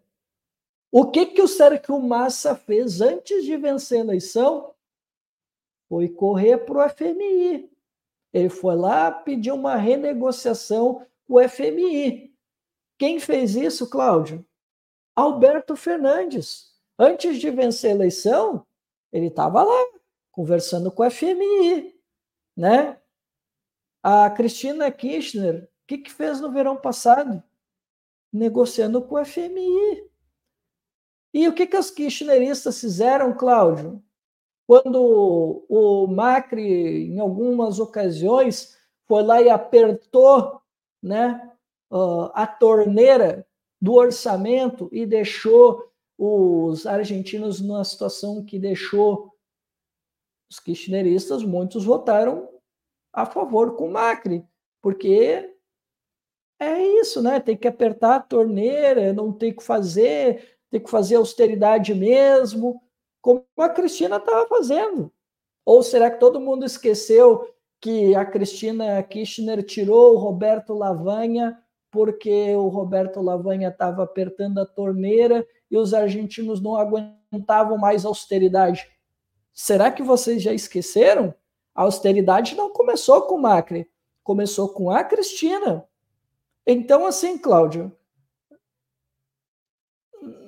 eles estavam eles estavam junto no mesmo grupo, eles estavam praticando a mesma política. Todo mundo recorrendo ao FMI, todo mundo uh, fazendo políticas de austeridade. Então, assim, no fim das contas, esse neoperonismo, kirchnerismo, ou seja lá o que vocês queiram chamar, eles fazem parte da crise, assim como Macri faz, assim como Alberto Fernandes faz, que não vamos esquecer, todo mundo sabe que a Argentina não investe mais nada, o próprio Alberto Fernandes também meteu austeridade, e agora o povo não aguenta mais. E aí o que, que eles fazem? Votam num translocado, né, como o Javier Milei, que agora está tentando se comportar, né? Porque viu que a realidade bateu na porta. E o Massa, como tu bem disse, né? Tá na boa, né? Perdi, talvez nem vou mais ser candidato, mas quem sabe, porque no, no kirchnerismo, né, no peronismo, de modo geral, é difícil botar o cara para concorrer duas vezes. Se a derrota é muito feia, é, é um, é muito marcado, assim, sabe? Quando um peronista perde, ele fica marcado, sabe? É difícil lançar mais de uma vez, sabe? Mas, enfim, Cláudio, o Sérgio Massa, ele saiu da bronca, né? Saiu entre aspas, vai até o dia 10, mas ele já assume que essa bronca agora é do Milley. Ele vai fazer sei lá o quê, né? E eles vão juntar os cacos agora e o pessoal do oficialismo, né? Eles não estão aí na choradeira, desolados, pelo contrário. Agora eles falam em reconstruir, formar lideranças, se aproximar dos movimentos de base que o Alberto Fernandes ignorou, Cláudio. Tá? O Alberto Fernandes se distanciou da Câmpora, se distanciou da CGT, né, se distanciou dos movimentos tradicionais do peronismo. Né? Essa virada que tentaram dar, de colocar uns caras mais de centro, sabe, de não fazer muito a alusão àquilo que é mais tradicional ao peronismo, não deu lá, deu no que deu agora, né? Os caras agora amargaram essa derrota terrível, né? Que todos nós aqui erramos, Ninguém esperava, nem mesmo o Milley, nem mesmo talvez o militante mais efusivo do La Libertad Avança acreditava que o Milley venceria com quase 12 pontos de vantagem.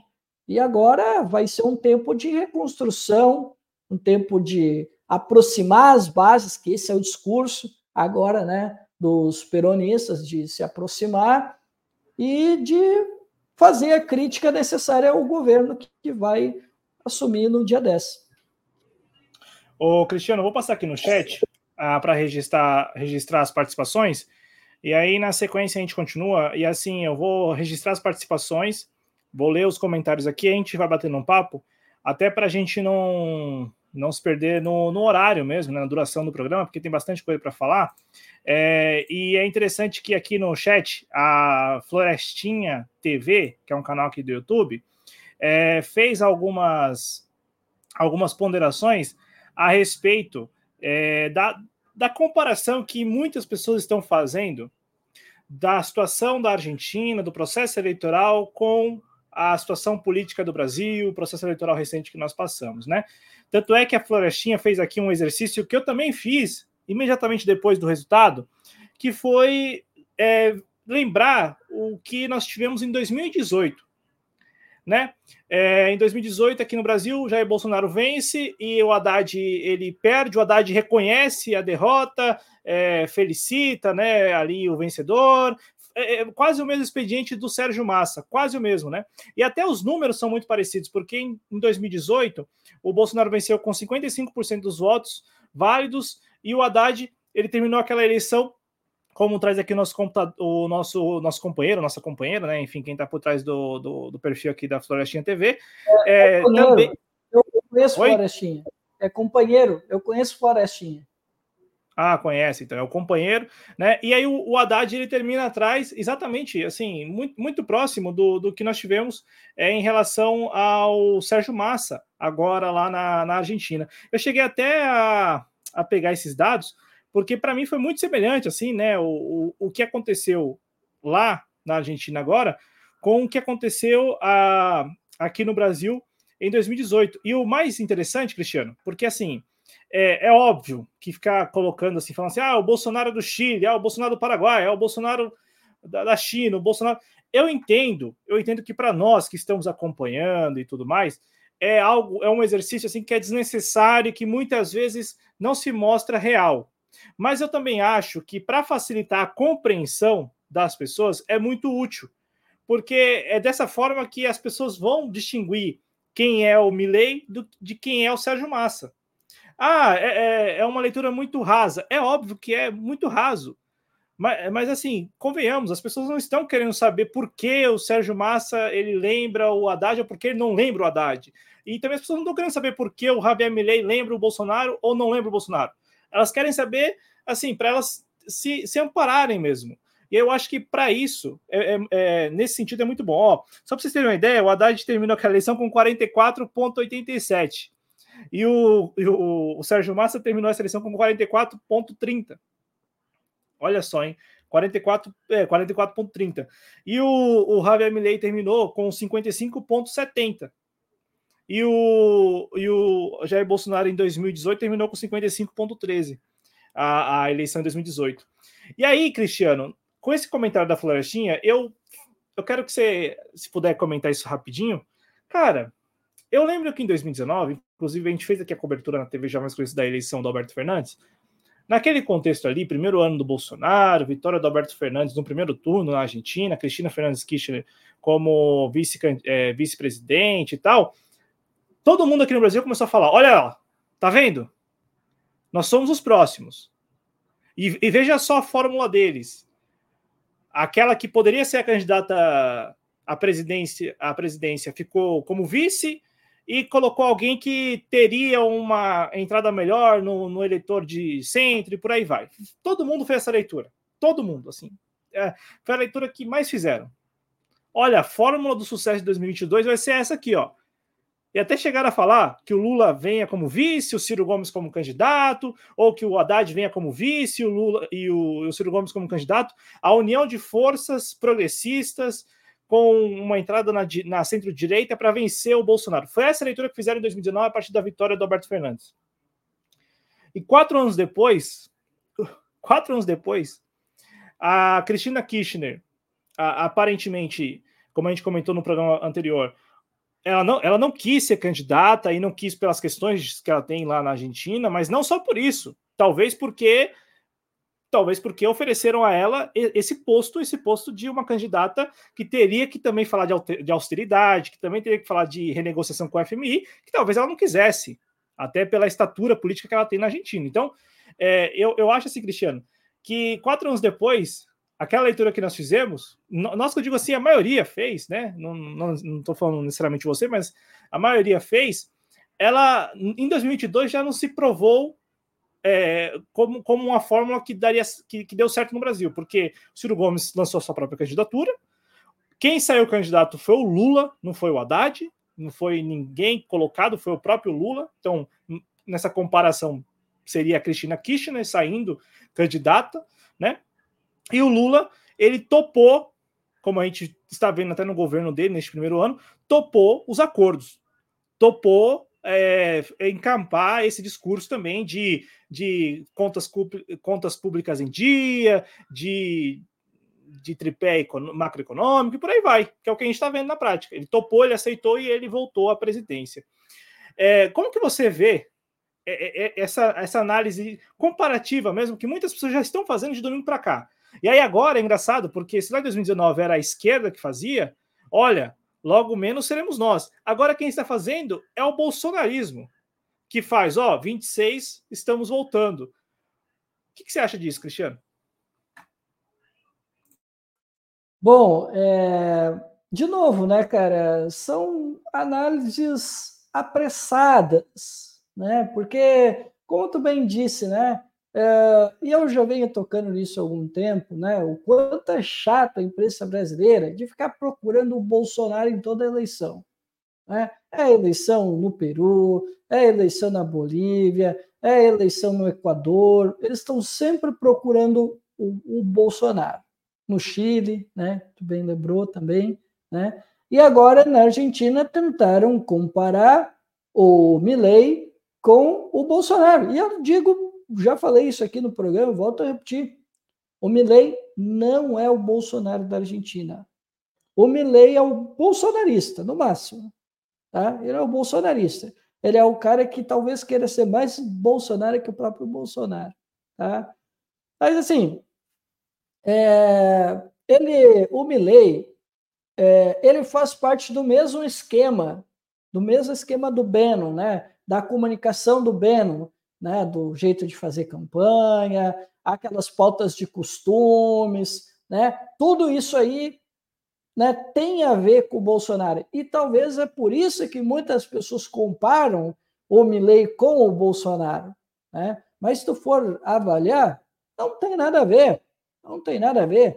O, tanto é que o Milley ele já uh, moderou o discurso já no segundo turno. Bolsonaro uh, Bolsonaro nunca moderou o discurso, moderou quando assumiu, né? Que quando ele viu que a chapa esquentou, mas quando ele viu a dificuldade, ele tentou comprar algumas brigas que a gente ainda não sabe, né? Mas temos nossas desconfianças que o gabinete do ódio, né? Que as estruturas militares estavam insuflando uh, aqueles protestos contra o Centrão, contra a STF, contra isso, contra aquilo. Né? Então, hoje a gente já tem mais ou menos uma clareza de que isso estava acontecendo. Né? Não, não sei se isso pode acontecer com o Javier Milei, não sei se ele faria algo parecido. Né? Se a gente fosse apostar na fórmula, sim, dá para apostar. Até porque vamos pegar um, um cara que, assim, eu não sei se ele se ele teve algum contato, mas a estrutura dele de campanha, o modo, a comunicação dele é a mesma, mesmo esquema do Benon, que é o presidente de El Salvador, Nayib Bukele. É a mesma coisa. O militante dele, cara, uma vez eu entrei nas publicações, ele, se tu comparasse a forma como se comporta a militância do Nayib Bukele e a forma como se comportava o bolsonarismo nas redes, É igualzinho, cara. Só mudou o idioma. Só mudou o idioma. Mas ele se comporta da mesma forma. Só que ele foi um cara que ele conseguiu, ao contrário, por exemplo, e aqui, e aqui eu não estou fazendo uma comparação, mas eu vou falar só de radicalidade. Eu não estou fazendo uma comparação, por favor, não estou fazendo comparações entre Nahib Bukele e o Guilherme Lasso. Mas o Guilherme Lasso, ele também viu dificuldades, achou que estava comandando uma empresa e quando ele viu a dificuldade para aprovar alguns pacotes, principalmente aqueles voltados mais à austeridade, ele quis comprar uma briga com o Congresso. Ele chegou a dizer que ia mandar o exército dentro do Congresso. Né? E, lógico que ele não fez isso, mas o Nayib Bukele fez. Eu, eu acho que vocês lembram, né? E, ele tem, e quando houve protestos no Equador, ele mandou as forças de segurança baixar a lenha no povo que foi para os protestos. E várias vezes, não, eu lembro pelo menos de uns quatro episódios que ele ameaçou o Congresso. E o Nayib Bukele fazia a mesma coisa. E, em tese, é, ele era vendido, o Nayib Bukele, como um, um cara mesmo mais radical. Né? Esse cara meio outsider, embora ele, a gente sabe que ele não era, né? Ele já foi prefeito Cristiano, em duas Cristiano. cidades, da frente Farabundo, né? Fala. Não, não, é, é só, só para não. É, um, é, só um comentário muito rápido. É, nenhum outsider é outsider, pelo jeito, né? É claro, não, não, dificilmente, dificilmente. Eles só vendem, e dá certo ainda, isso que é incrível, né? Uh, e, o, e o laço, ele também tem, o laço ele se vendia como uma direita moderada, e quando ele assumiu, né, ele né, radicalizou um pouco a atuação dele. Claro, nada comparado com o Nayib Bukele, né? Mas é curioso isso, né, Cláudio? Eu acho que quem estaria mais próximo aqui do Milley seria o Nayib Bukele. Acho que talvez pode ser que ele, em algum momento de uh, desespero, pode ser que ele tente engrossar o caldo. Só que assim, na Argentina o buraco é mais embaixo. Ele teria dificuldades para impor à força algum projeto para cima do povo. Né? Não acredito que ele ia comprar uma briga com o Congresso, né? porque ele já tem uma base frágil, ele não vai ter maioria na, nas duas casas. Não se sabe, Cláudio, se ele vai ter apoio dos governadores, dos intendentes. Né? Então, uh, ele tem um cenário muito frágil. Tá? Ao contrário do Nayib Bukele, que manda em tudo hoje. Né? Ele foi, foi aos poucos escalando né? e conquistou o poder total. Né? O Laço também tinha uh, mais ou menos um apoio razoável, mas ainda assim ele quis comprar uma briga. Então, assim, Cláudio, eu não sei se ele vai se ele vai querer radicalizar nesse sentido. Né? Então, essa é uma incógnita que fica, fica assim para mim. Né? Quanto ao Haddad e o Massa, é, eles são as frações mais liberais dentro dos seus. Uh, aqui, né, o PT, o PT eu posso chamar de um partido. Agora, no caso lá do Sérgio Massa, a situação é um pouco diferente, né? Porque o, o Massa, né, ele é rompido, né, ou era rompido, né, com o peronismo, com o kirchnerismo, né? Porque teve uma situação lá de uh, uma insatisfação de um grupo, né, do Eduardo da, do Audi, né, que ele queria formar um peronismo mais centrista, e aí nisso rolou uma grande treta dentro dos kirchneristas, e também teve uma greve do setor agro que fez com que se formasse né, as facções, né? Aí ficou o grupo da Cristina Fernandes e do Nestor, né, do Kirchner, e teve esse grupo, né, do peronismo federal, né, que é o grupo do Sérgio Massa, o grupo do Pichetto, o grupo do De La Sota, do próprio Sérgio Massa, é, e o, o Juan Schiaretti, né, e outras figuras aí que, que são peronistas mais históricos, né? Então, nesse sentido, é, como colocou aqui, né, sim, são muito próximos, mas uh, tem suas semelhanças nos processos, né? Com relação aqui à eleição, a gente tem sim suas semelhanças, principalmente aqui, né? Como bem apontou nos resultados. E Cláudio, agora sobre o último ponto que tu tocou, que é sobre podemos estar sob ameaça, porque agora tem um alarmismo, né? Com relação a, ao resultado da eleição, né? Muitas pessoas disseram que, ah, que agora nós temos que tomar cuidado, veja bem, o Milley venceu, um cara que era antipolítico e tal, agora temos que botar as nossas uh, barbas de molho. Inclusive teve pessoas aí lembrando, né, do, do governo Lula, que apareceu pela primeira vez como ruim ou péssimo, né, uh, a avaliação ruim ou péssima está maior do que avaliação positiva. É claro que é, um, é para ficar assim em alerta, ainda mais que foi um governo que fez uma aposta, que até nisso, Cláudio, uh, o Massa, Haddad e Lula se parecem, que é a aposta no medo, né? A aposta da campanha foi a aposta no medo do outro, né? Isso eles se assemelham bastante sem dizer nada para o povo o que, que pretendiam para a economia, eh, para a indústria, né? nada disso foi comunicado, ficou para depois. Né? Eh, o próprio Lula diz, disse: não, não, eu preciso dar os rumos da economia depois, de, depois que eu ganhar. Primeiro a gente ganha, depois a gente apresenta o que a gente vai fazer. O Lula disse isso, não fui eu. Então, assim, Cláudio, nesses pontos, uh, tanto Massa quanto Haddad e, o próprio Lula se parecem. E também a na aposta das franquias democráticas, porque nós apostamos num pacto social-democrata, com direitos humanos, com o direito à divergência, é, com as instituições consolidadas. A gente vamos, ser muito francos, a gente estava defendendo o status quo, tá?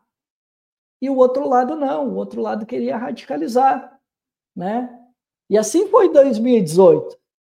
O PT estava defendendo o status quo e o Bolsonaro estava defendendo o rompimento. O Bolsonaro ele conseguiu, eh, em 2018, é, traduzir a insatisfação popular com a política com os políticos tradicionais, com o status quo, com as instituições, com os valores da democracia liberal. Né?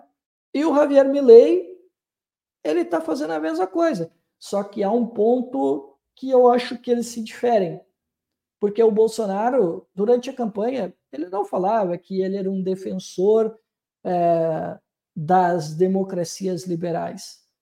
Ele não, ele não insistia tanto nesse discurso, tá? Javier Milei, sim. Essa é, talvez seja um ponto fora da curva que eu vejo de diferença entre eles, pelo menos no campo do discurso, tá, Cláudio? Então, Cláudio, sim, tem suas semelhanças as campanhas de 2018 com 2022. Acho que é apressado a gente dizer que ah, temos que tomar cuidado para 2026 porque nós não estamos mais em um ambiente de desespero, né? pelo menos não temos casos uh, terríveis na economia, sabe? A gente não vive um caos econômico terrível como é o caso da Argentina, nós não temos uma crise política, nós não temos nada parecido com a Argentina, que é ambientes onde prosperam candidaturas como, por exemplo, a do Javier Milei, e do Bolsonaro. Né? Só em um cenário de grande caos é que candidaturas dessa costumam prosperar. E, claro, é cedo para falar, pô, 2026 está longe, a gente não sabe qual é o cenário que nós vamos ter E Bolsonaro, vamos lembrar, o Bolsonaro está inelegível. Será que dá tempo de formar uma liderança até 2026, na, na medida do Bolsonaro e com um cenário específico? Cara, é, é muito complicado. Por isso que eu digo que é apressado esse negócio de ficar dizendo que ah, temos que tomar cuidado. E da mesma forma, os bolsonaristas também não precisam ficar se empolgando tanto, porque o cenário nosso não é o cenário da Argentina. Nós não temos um cenário catastrófico no qual ninguém quer assumir. Não, esse cenário não é definitivamente ainda não existe. Não estou dizendo que não possa não existir, pode ser que sim, mas eu acho difícil, porque são situações estruturais muito diferentes. Agora, Cláudio, deixa eu fazer aqui uma fofoquinha aqui contigo. Lá no Twitter, eu vi um cara aí ligado ao governo, né? O senhor Ricardo Capelli, ele dizendo, né? Olhou para o resultado, porque tem muito disso, né? Tu foi, eu queria usar esse gancho aqui, né, para falar isso. Ele olhou o resultado das eleições, né, lá na Argentina, e viu, ele disse: Olha, veja bem, eu não vou exprimir aqui as palavras dele, nem precisa, tá? Se tu quiser, Cláudio, tu como jornalista, pode repetir aqui, sem problema. Mas ele estava, ele basicamente ele estava dizendo o seguinte: pois veja bem, olha o resultado na Argentina, né? Uh, um maluco lá venceu, o cara é antipolítica, papapá. Então, pô, isso mostra a necessidade de a centro-esquerda se unir e tal, tal, tal, né? Para 2026, é logo ali, né? Já dando aquele indicativo, né, Cláudio, de que uh, a esquerda precisa se unir, né? E a gente já sabe em torno de quem, né? E de qual partido, para que a gente vença, né? O próximo fascista aí em 2026. Basicamente, né? Eu não estou aqui, né? Colocando ipsis literis o que, que disse o Ricardo Capelli, mas a mensagem era essa né? Então, assim, Cláudio, são leituras apressadas, tá? Uh, tanto pelo bolsonarismo quanto pela esquerda, de ficar com esse temor de ah, 2026 pode ser nós. Calma. Acho que tem outros é, piores.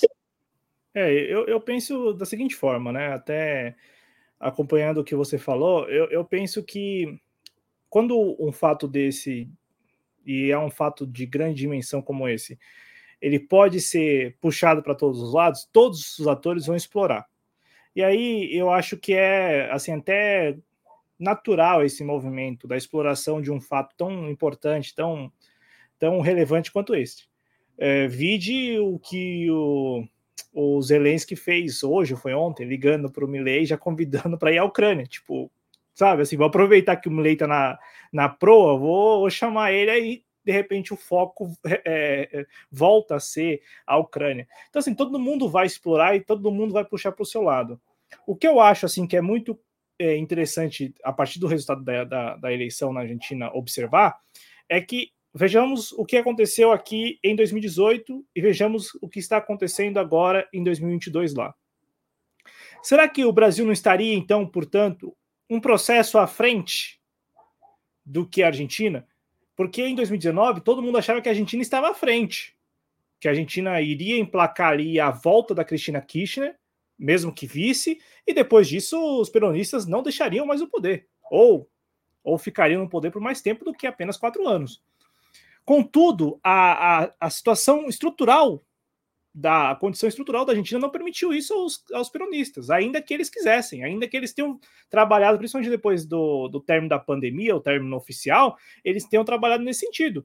Vide aí a possibilidade de entrada da Argentina no BRICS, vide aí as negociações com a China. Então, a, a Argentina estava caminhando numa direção que agora vai, vai ser interrompida essa caminhada porque o, o vencedor ele pensa totalmente diferente é, do que pensava o, o, que pensa o atual governo que, que está deixando. E aí, com relação ao Brasil, eu ainda acho, e insisto nesse ponto, que o Brasil estaria um, um processo à frente. Já que estamos fazendo essa comparação, estaríamos um processo à frente. E aí eu, eu discordo, Cristiano, se me permite, eu discordo é, que essas candidaturas ou que essas figuras elas, elas tenham alguma relevância e possam assumir cargos de poder em meio a, a conjunturas é, caóticas. Por que eu digo isso? Porque, ainda que pese esse fator, que é o fator que nós estamos aqui acreditando a, a eleição do, do Milley, então o Milley venceu porque a Argentina vive a situação que vive, né? Fazendo esse cálculo.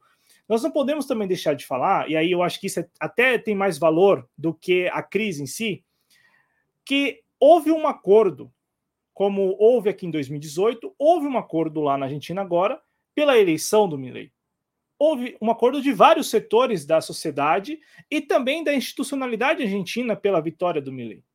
Assim como em 2018, Jair Bolsonaro ele não, não acende a presidência apenas porque vivíamos uma crise, as pessoas estavam desconfiadas da política e, e por isso só. Não. O STF fez o que tinha que fazer para poder garantir isso, as Forças Armadas fizeram o que tinham que fazer para poder garantir isso, e outras instituições do Estado brasileiro fizeram para garantir aquilo. Assim como ano passado, várias dessas mesmas instituições fizeram o que precisavam fazer para garantir, né, para garantir a vitória e também agora a, o governo, o terceiro governo. Eu digo isso com muita tranquilidade porque o eleitor em si ele dá legitimidade a esse processo que me parece um processo que é gestado no, no, no, no, antro da, das, das instituições, né?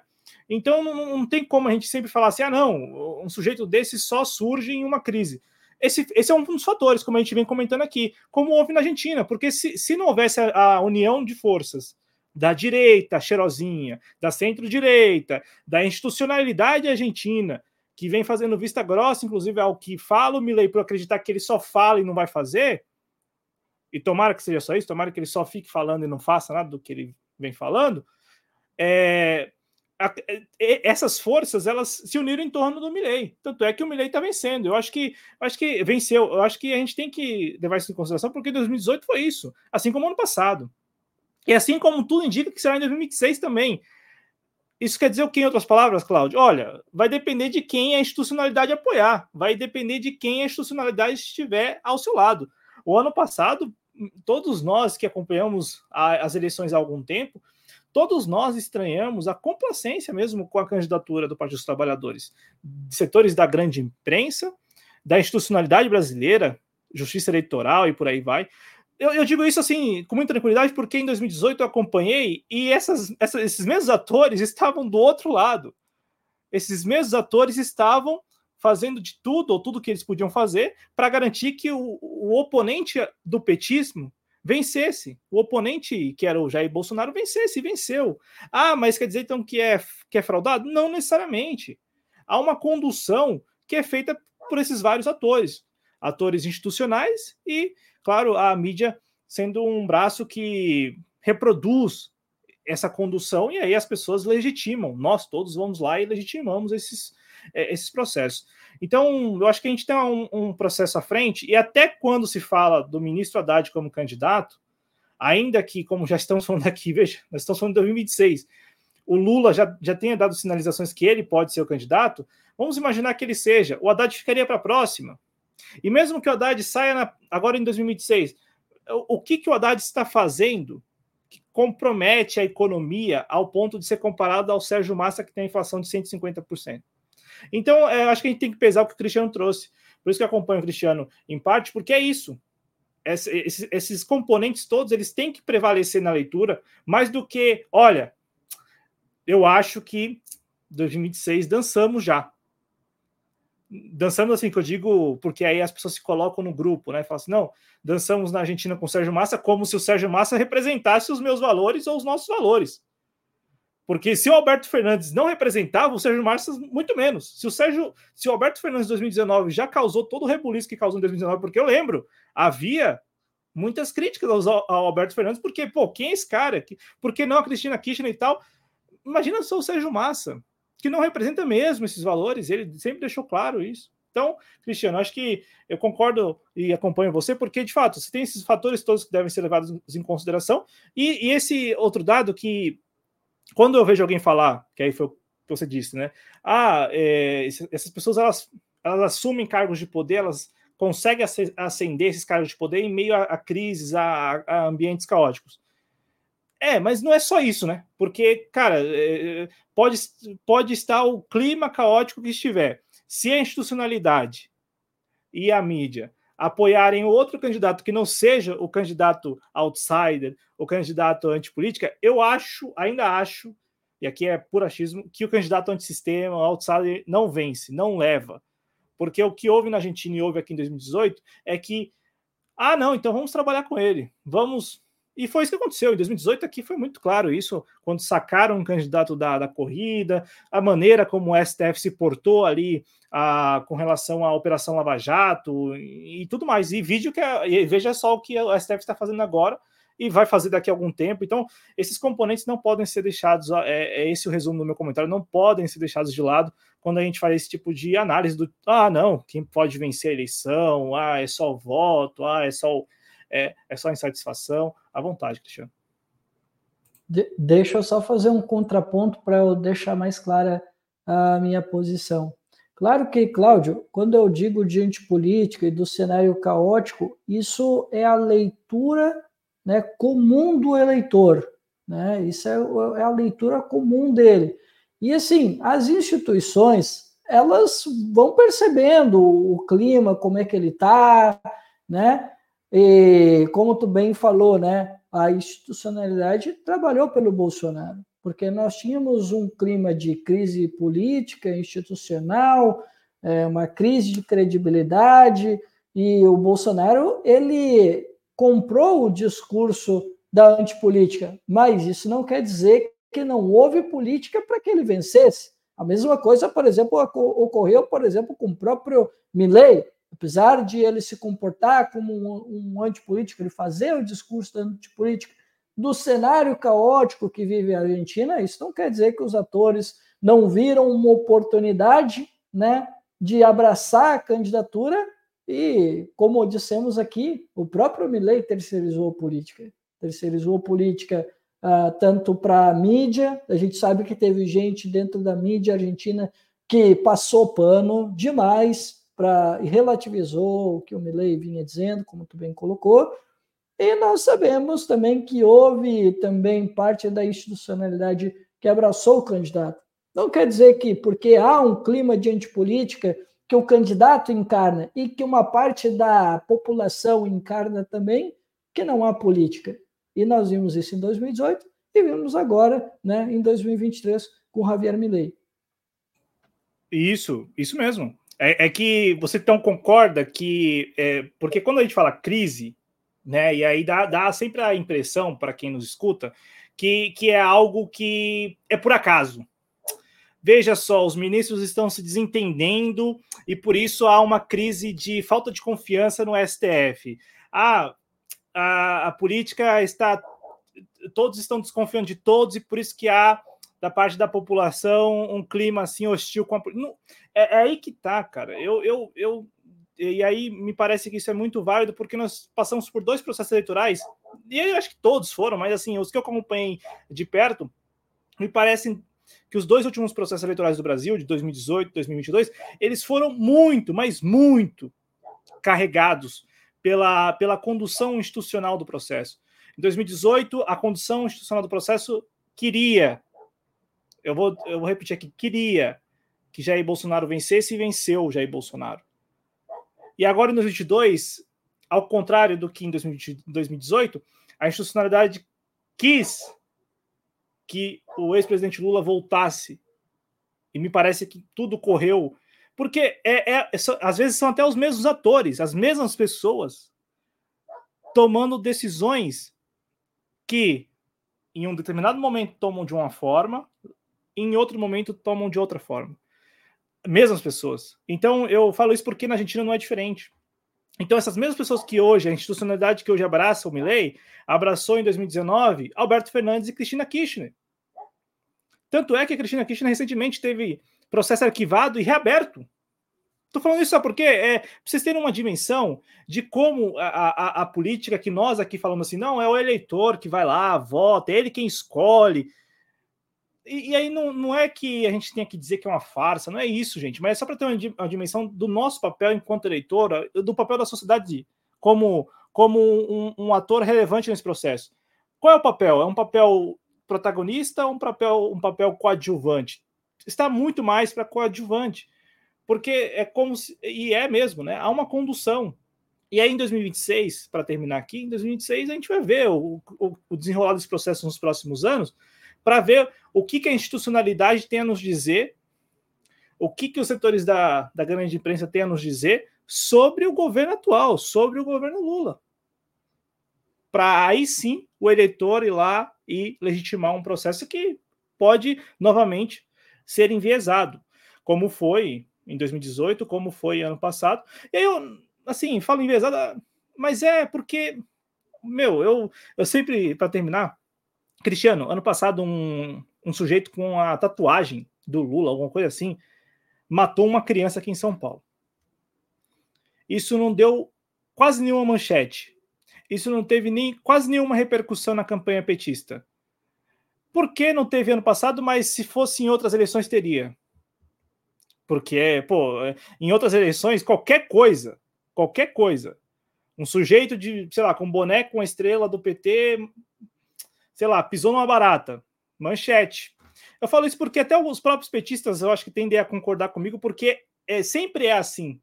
E não só os petistas, mas as forças à esquerda sempre têm essa cobertura midiática, assim, para não dizer contra, quase contra.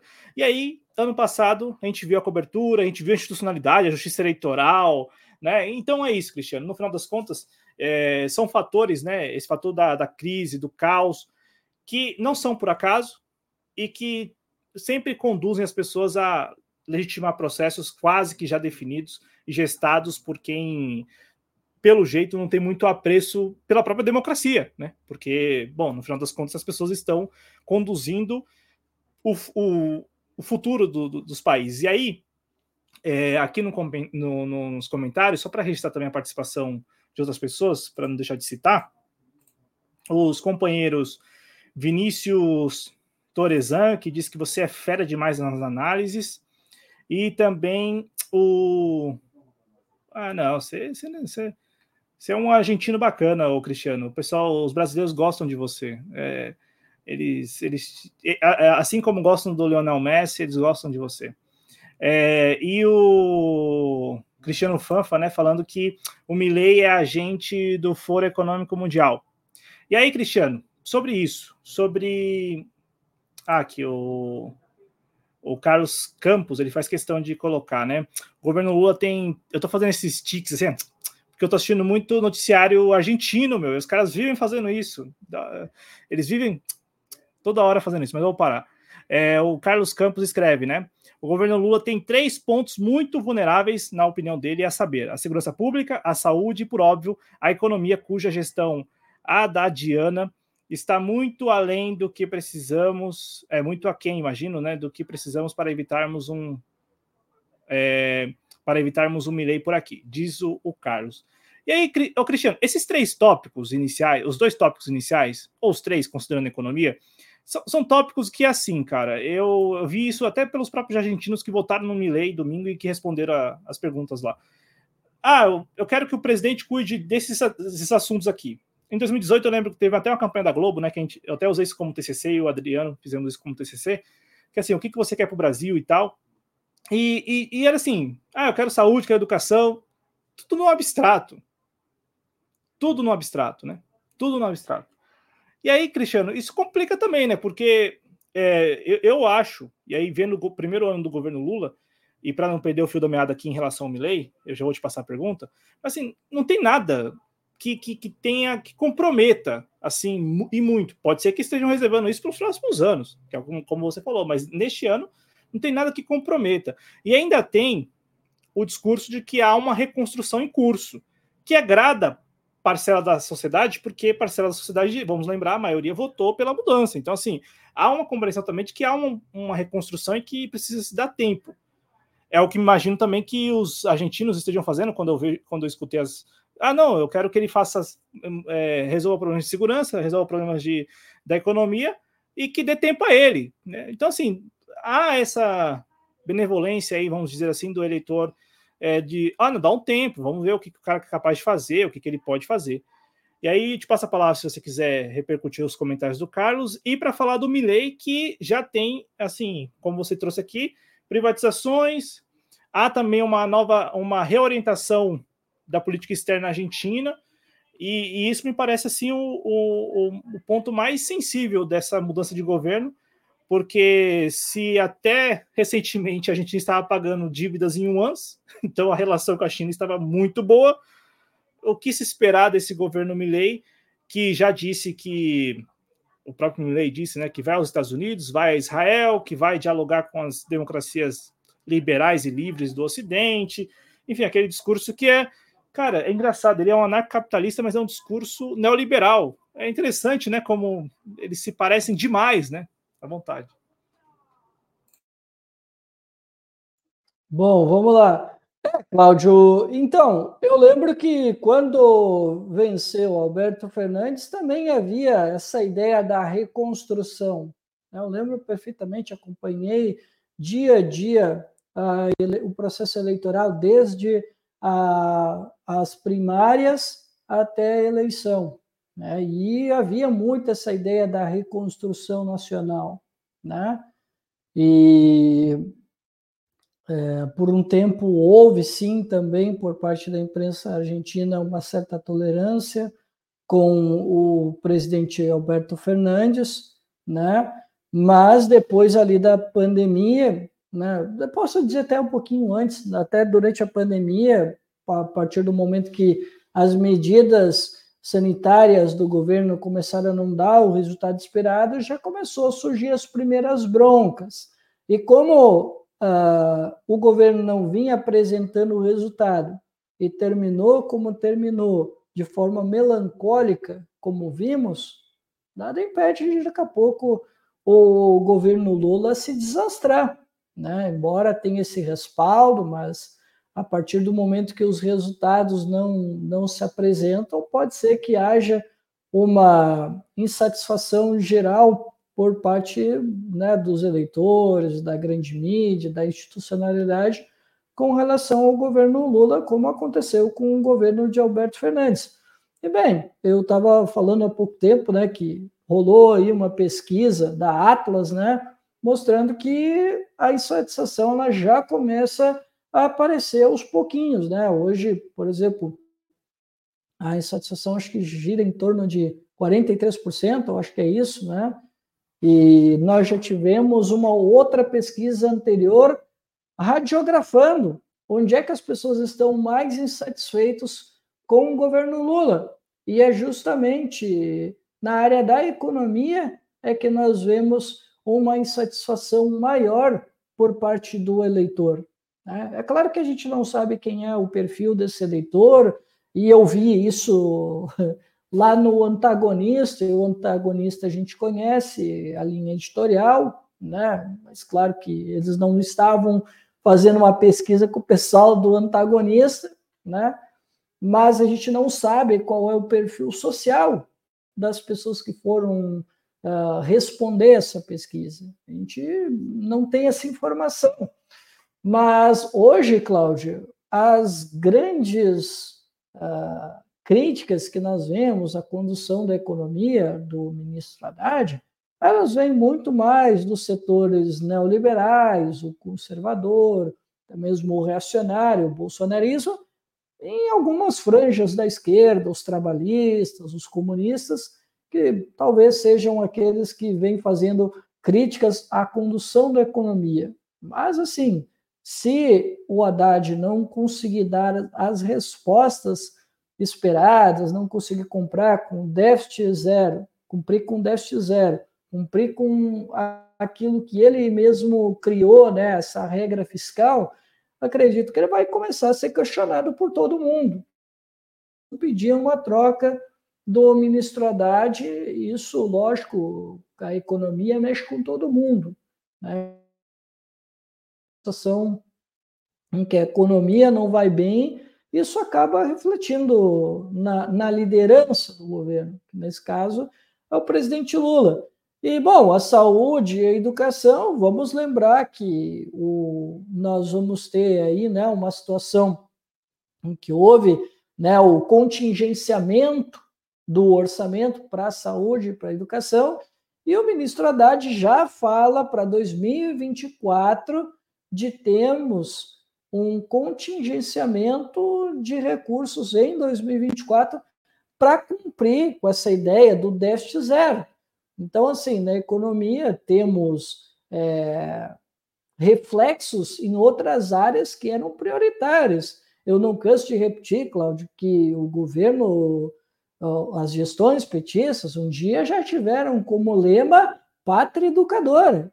E nós não estamos vendo nada de concreto sendo feito na área da educação. Muito pelo contrário, o ministro é, Camilo Santana, na minha opinião, é um dos piores ministros do governo Lula. Né?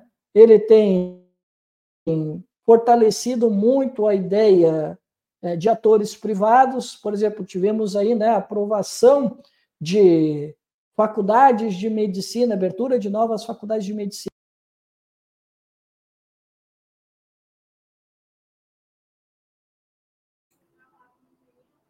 Cristiano caiu? Vamos aguardar então restabelecer a conexão do Cristiano para ele continuar. Vou passar aqui no chat então, como disse o Carlos, cadê? Deixa eu ver se o Cristiano volta para a gente prosseguir. Aqui no, no chat o Carlos escreve, né, e pedindo likes, é importante mesmo deixar o like nos dois vídeos, tanto aqui no vídeo da apresentação ao vivo, gravado, da TV Jovens Cronistas, como também lá no canal Em Nome da Rosa. E o Carlos falando, né, pois é, o sinal amarelo já acendeu e escreve sobre o déficit zero. É um absurdo, só atende ao rentismo parasitário.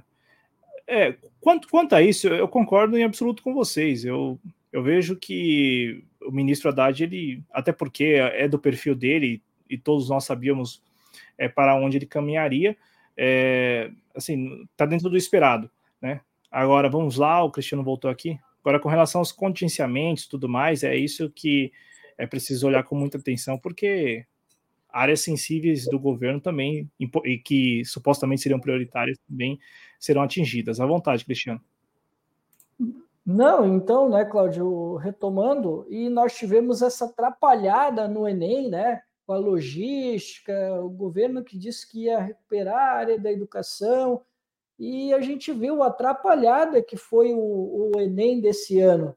E sem contar que o governo Lula, que anunciou aí um projeto para alfabetização, pois bem, o governo Lula cortou o governo que ele próprio criou. Então, assim, na educação, no momento, nós não temos visto nada consistente que pode, possa respaldar positivamente o trabalho do ministro Camilo Santana, sem contar que a revelia do setor de educação que pede a revogação da tal da como é que é? Da do novo ensino médio, o governo Lula e o ministro mantêm o programa, mantém o programa que era do governo anterior, né, que era esse novo ensino médio.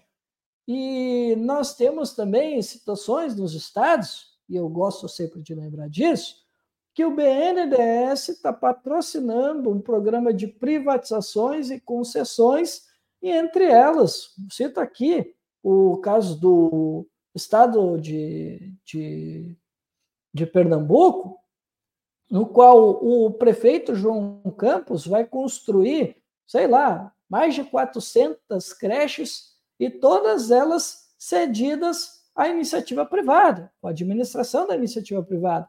E não muito diferente é, é as UPAs, né, as unidades básicas de saúde. Né? Vai ser a mesma coisa com as UBS também, vai ser a mesma coisa. Vai a unidade de pronto atendimento, perdão.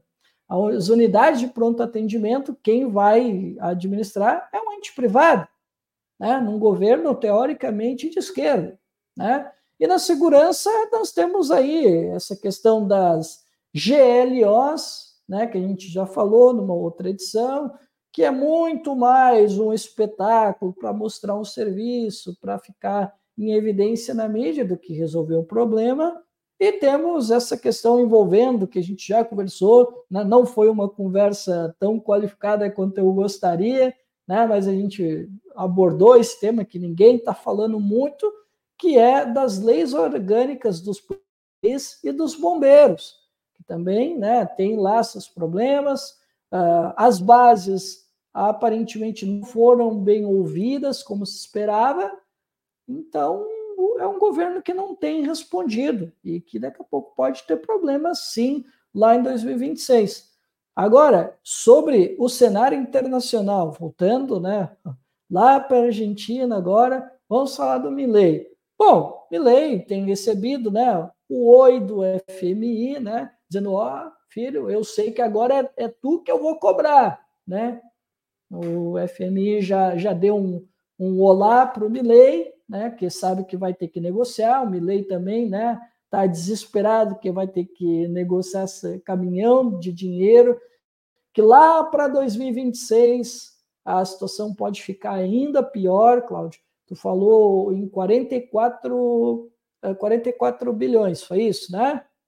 Foi, né? Pois então, a dívida ela pode aumentar, pode chegar muito próximo aos valores que hoje é, a Argentina deve aos, aos importadores. Então, assim, a situação realmente é bastante complicada para o Javier Milei.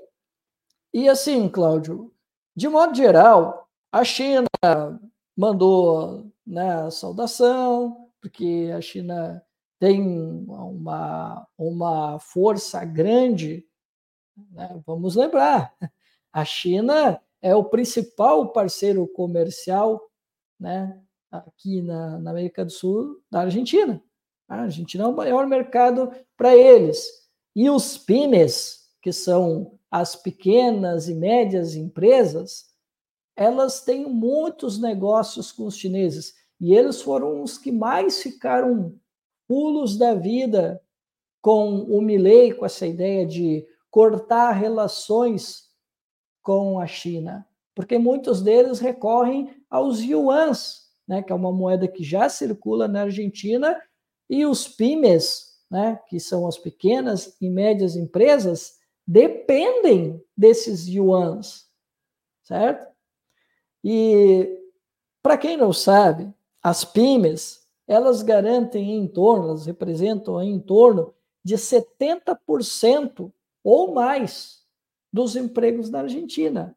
Tá? Então, eles têm uma importância econômica muito grande. Não é à toa que o Sergio Massa falava tanto das PYMEs nos seus discursos, que ele sabe o quanto que eles têm uma importância central para a economia da Argentina e ele sabe também que poderia ganhar esse essa fatia né, do eleitorado e que de fato abraçou ele, né?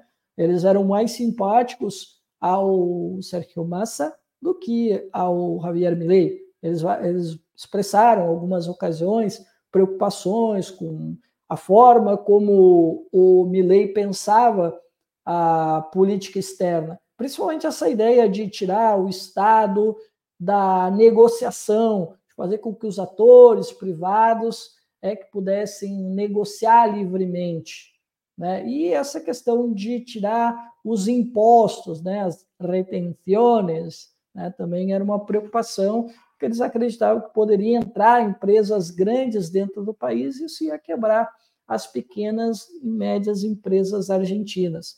Então tem toda essa preocupação. Depois, né, Milei eleito, aí eles convocaram, né, os dirigentes, os representantes das PYMEs para conversar com o Javier Milei para tentar, né, acalmar os ânimos, porque o que ele estava propondo era muito perigoso. E a indústria, né, o indústria, o comércio também mostraram preocupação, porque o Javier Milei falava sobre romper as relações com os países comunistas ou com governos comunistas, caso do Brasil, caso da China. Só que eles dependem da indústria, a indústria ah, lá da Argentina depende muito dos insumos brasileiros, né? E o norte da Argentina, que é muito agrícola, depende da China, porque eles exportam para a China, né? Então há essa, esse cenário de dependência que causou uma preocupação para setores da economia que viam, né, com temor, né, a eleição do, do Milley e depois, né, venceu, paciência, vamos ter que negociar, vamos ter que conversar, vamos ver o que, que o Milley vai pensar, né? E assim, Cláudio, eu tenho visto muita gente, e isso é o que mais tenho visto aqui no YouTube, nos vídeos aqui, é, os canais de YouTube, seja de política, seja de jornalismo. Como é que vai ser a relação com o Brasil? Eu vou dizer para vocês, tá? Eu acho que ele vai ter um comportamento parecido com o Bolsonaro, tá? Vai comprar uma briga aqui, uma briga ali, vai fazer uma rusga aqui, uma rusga ali com o Brasil, com a, com a China, tá? Mas não vai passar disso, tá? Ele não vai romper, porque ele sabe que se ele romper relações, ele querer comprar uma briga forte com o Brasil e com a China, o norte argentino vai brigar com ele. As pessoas que o elegeram vão brigar com ele. Uh, o campo vai brigar com ele. É, os empresários vão brigar com ele, né? Porque tem muita gente que depende tanto do Brasil, né, quanto da China.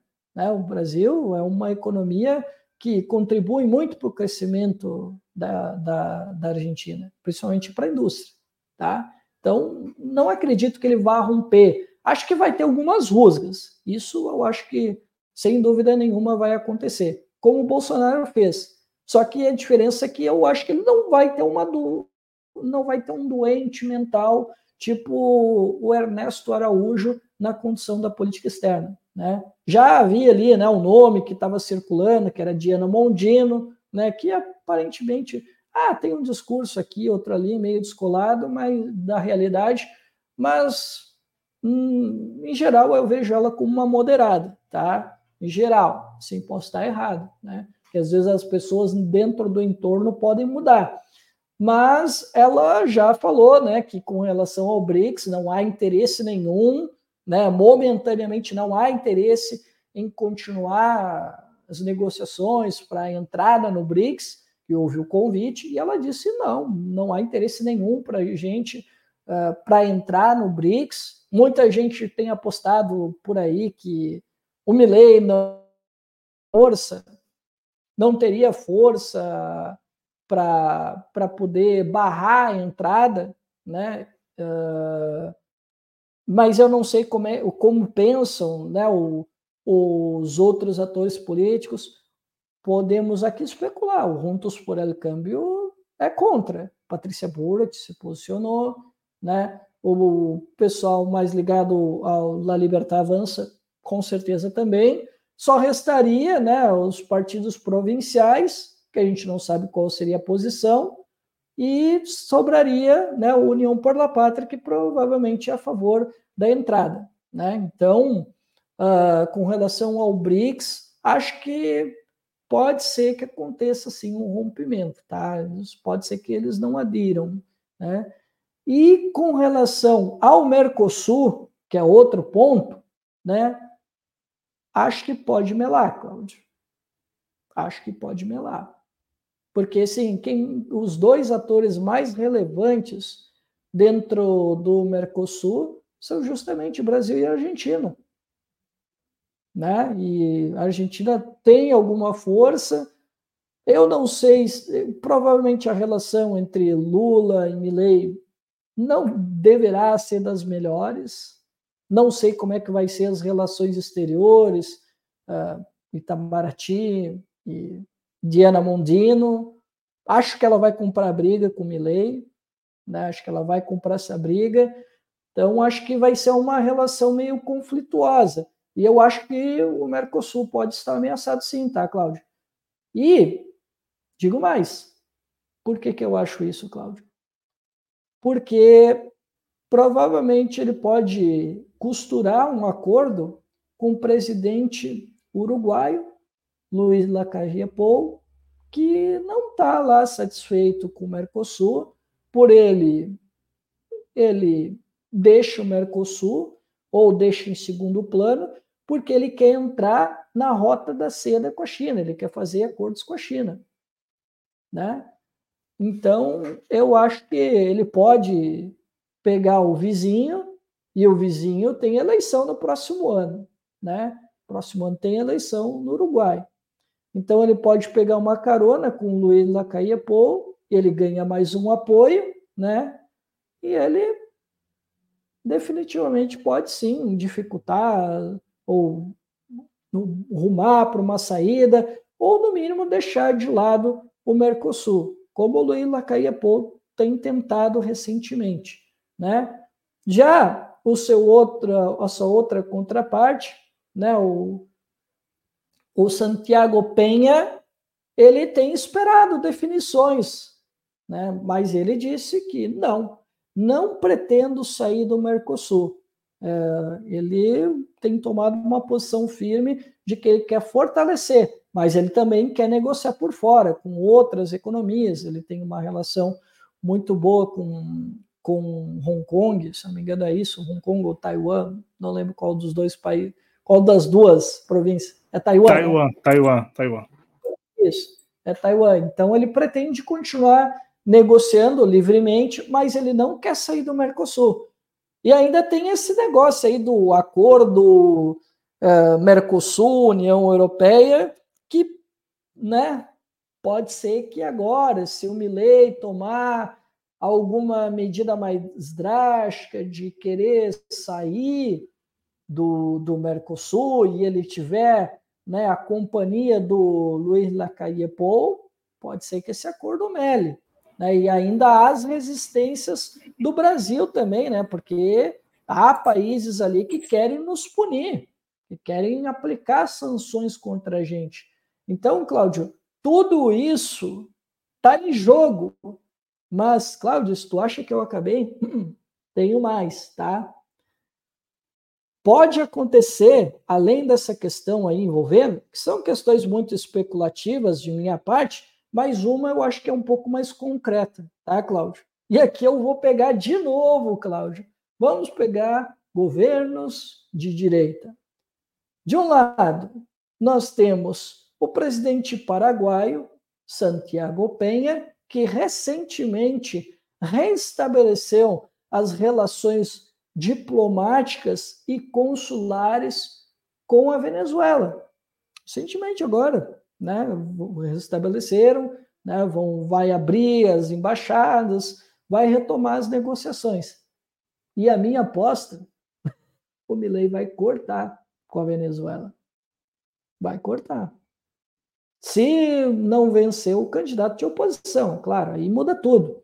Mas nada hoje indica que um candidato de oposição possa vencer. Apesar, Apesar, né, Cláudio, que a, que a Venezuela é a tempestade perfeita para isso, né? Caos econômico, uma suposta crise política, né?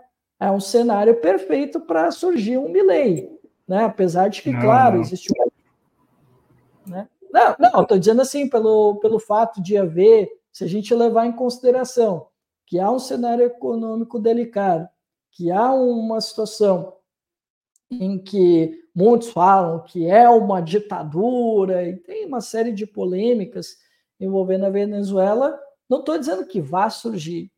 Eu estou dizendo que existe um cenário para surgir uma figura. Não estou dizendo que vai vencer, não estou dizendo que é favorito, não estou dizendo que ele vai disputar cabeça a cabeça com Maduro ou alguém indicado por ele mas eu estou dizendo que é um cenário que é propenso para aparecer um Milley. Assim como eu acho que seria no Peru, seria um, um, um lugar né, para surgir um cara como o Milley. Congelou? Congelou? Agora voltou? Prossiga, Cristiano, por favor. Não, eu estava tá dizendo tá o seguinte, que eu... Estou te ouvindo. Ah, que tá cortando, mas pode prosseguir à vontade. Pois é, essas internet do estado aí tá foda hoje, né, cara? Eu achei que é, era só sua... comigo. Não, é, tá congelando aí, né? É, pelo que eu tô no retorno aqui, eu tô vendo que tá congelando aí. Tá congelando bastante ah. aí. Uhum.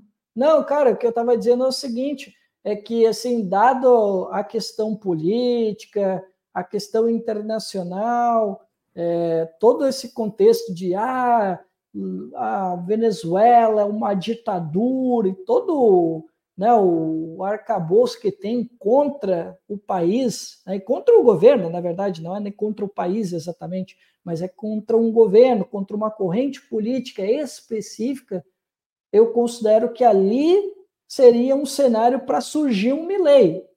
Aí, como eu disse, não que ele seria favorito, que ele venceria, que ele disputaria cabeça a cabeça. Ó, só, só para você ter uma ideia, Cristiano, é assim, desculpa, eu estou discordando de você aqui visualmente, porque é, a Venezuela, primeiro, a Venezuela, ela não dá nem para falar que é ditadura ou democracia. A Venezuela é uma revolução mesmo, né? Não, uma revolução não, não, não, não, não, é o nosso discurso, esse é o discurso hegemônico.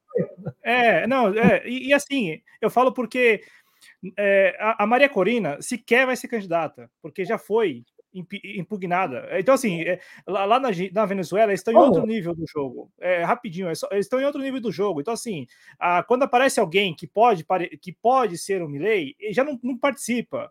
Já é sacado o processo. E não estou falando isso é, pejorativamente, não. Eu concordo com, essas, com esses processos em que você tira essas pessoas de, jo de jogo. Eu sou plenamente a favor. Eu não escondo isso. Acho que é, tem que ser desse jeito mesmo tem que ser desse jeito mesmo. E eu, eu acho, sinceramente, que é, estão levantando as sanções, estão reabrindo as coisas. Isso até a eleição. Quando o Maduro confirmar, todo mundo volta ao que a Venezuela era até cinco meses atrás. É, é isso, ponto final. Eu acho que. Ah, mas como é que você está vendo? está prevendo isso? Não, é porque o jogo na Venezuela é diferente. No Peru uhum. é como na Argentina, é como no Brasil. Na Argentina é como no Brasil e no Peru. No Paraguai é mais ou menos, mas também não é, porque lá você trouxe aqui para gente, né? O Partido Colorado está lá, né? Há décadas comprando votos assim escancaradamente, mas não tem problema. Enfim, os caras estão lá. É, mas não é ditadura, porque é o modelo deles lá de se organizar e de fazer política. Então, no final das contas, até é, esse caso da Venezuela ele contradiz e, e até desmente essa ideia de que no ambiente em que tem uma hiperinflação, que as pessoas estariam insatisfeitas, aparece um sujeito, porque quando aparece sujeito na Venezuela, na Venezuela não é assim. Quando aparece sujeito, sujeito é sacado do processo, ponto final, e tem que ser assim desse mesmo. Porque essa pessoa que aparece é para entregar a Venezuela, porque é o que vai acontecer com a Argentina. Não que não acontecesse com o Sérgio Massa, viu? Bom deixar claro. Poderia acontecer com o Sérgio Massa, estava ocorrendo e. Mas assim, com o Milley, com o Milley, meu cara, é outra parada. É, é, se a China ainda quiser, e a China vai tentar manter as relações e tudo mais e tal, mas vai ter que fazer isso sem, sem que publicamente o presidente da Argentina fale que está mantendo relações com a China. Do outro lado, com os Estados Unidos, os Estados Unidos não precisam fazer absolutamente nada, absolutamente nada. Não precisam investir em nada na Argentina, não precisam fazer nada. Mas é uma democracia, é, liberal, do Ocidente, né? É uma democracia livre, e é isso aí. E aí vai, tanto é que agora vai lá para os Estados Unidos. Então, é, é, a aparência importa muito. E no caso da Argentina, da Venezuela, para devolver para você, é, é, é, que é isso, cara. É uma fase do jogo em que até quando aparece alguém assim parecido com o Milley, que pode parecer com o Milley, os caras já não, não, não tem chance. Ah, você você estava lá nas manifestações contra o governo, você tá você estava lá fazendo piquete, não, enfim, a institucionalidade vai lá e fala não, você não.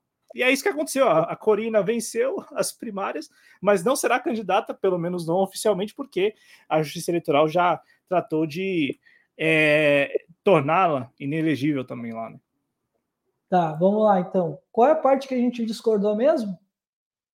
Porque assim, eu estava dizendo. Não, não, não, não, não, você, você. Não, não, não. É que assim, cara, só para deixar claro, é que como você fala, como você fala que pode ser que é propício, que pode parecer. Isso aí só desmente, só desconstrui essa ideia de que um ambiente como esse é o único fator importante que prevalece. É isso, porque não é, né? Tanto é que não é. Tá, aí é que tá. Eu estava dizendo assim que hipoteticamente seria um cenário para surgir um Milley, o que não quer dizer que vá acontecer. Né? Eu estou dizendo que é um cenário que poderia, mas eu não estou falando da realidade. É mesma coisa, por exemplo, agora, se fosse a gente estivesse falando do Peru, que é um outro jogo, né? A gente falou que é uma democracia, é, como é o caso do, da Argentina, do Paraguai, é, da Bolívia. Aí, cara, aí a gente até pode, a gente pode usar o exemplo hipotético, a gente pode transmutar para o exemplo ideal. Agora, na Venezuela, concordo contigo. É, e, inclusive, eu acho que talvez por ter travado, tu não deve ter ouvido, mas está tudo certo. Eu disse que lá na Venezuela o jogo é diferente, né? que é um pouco mais difícil de se transmutar no real, né? mas ali seria um cenário hipotético para surgir. Né? Mas é aquilo que tu falou. E a gente não discorda nesse ponto, que lá, né, o jogo é, é mais duro, né? Lá o jogo é mais duro. No, no cenário hipotético, a gente pode até, né, dada a conjuntura, pensar que poderia aparecer, mas no cenário real mesmo, cara, não tem como. É, se os caras moderados tomam pau, os caras moderados tomam pau, tipo, sei lá, o Capriles, né? O, o, e outros quadros que já tentaram concorrer contra o Maduro, os caras. Teve cara que foi preso, teve outros caras aí que ficaram fora da eleição, porque o tribunal decidiu que tem alguma infração, que os caras cometeram crime eleitoral, enfim. Né? Então, o jogo é diferente. Sim, é um, é um, jogo completamente diferente. É, eu, toda vez que eu vejo alguém falar da, da, Venezuela, não que eu, que eu conheça a Venezuela, mas eu tô falando porque é, não é, é um jogo não, diferente, cara. É, um jogo diferente. É um... acontecer um, um, cara como Javier Milei, não, eu concordo contigo, não, prosper, não prosperaria na Venezuela. Ligeirinho, eles iam encontrar alguma coisa para tirar ele do jogo. Mas é, é, é porque, porque, tem, porque tem que ser assim. Eu quero dar a minha opinião aqui, porque tem que ser assim.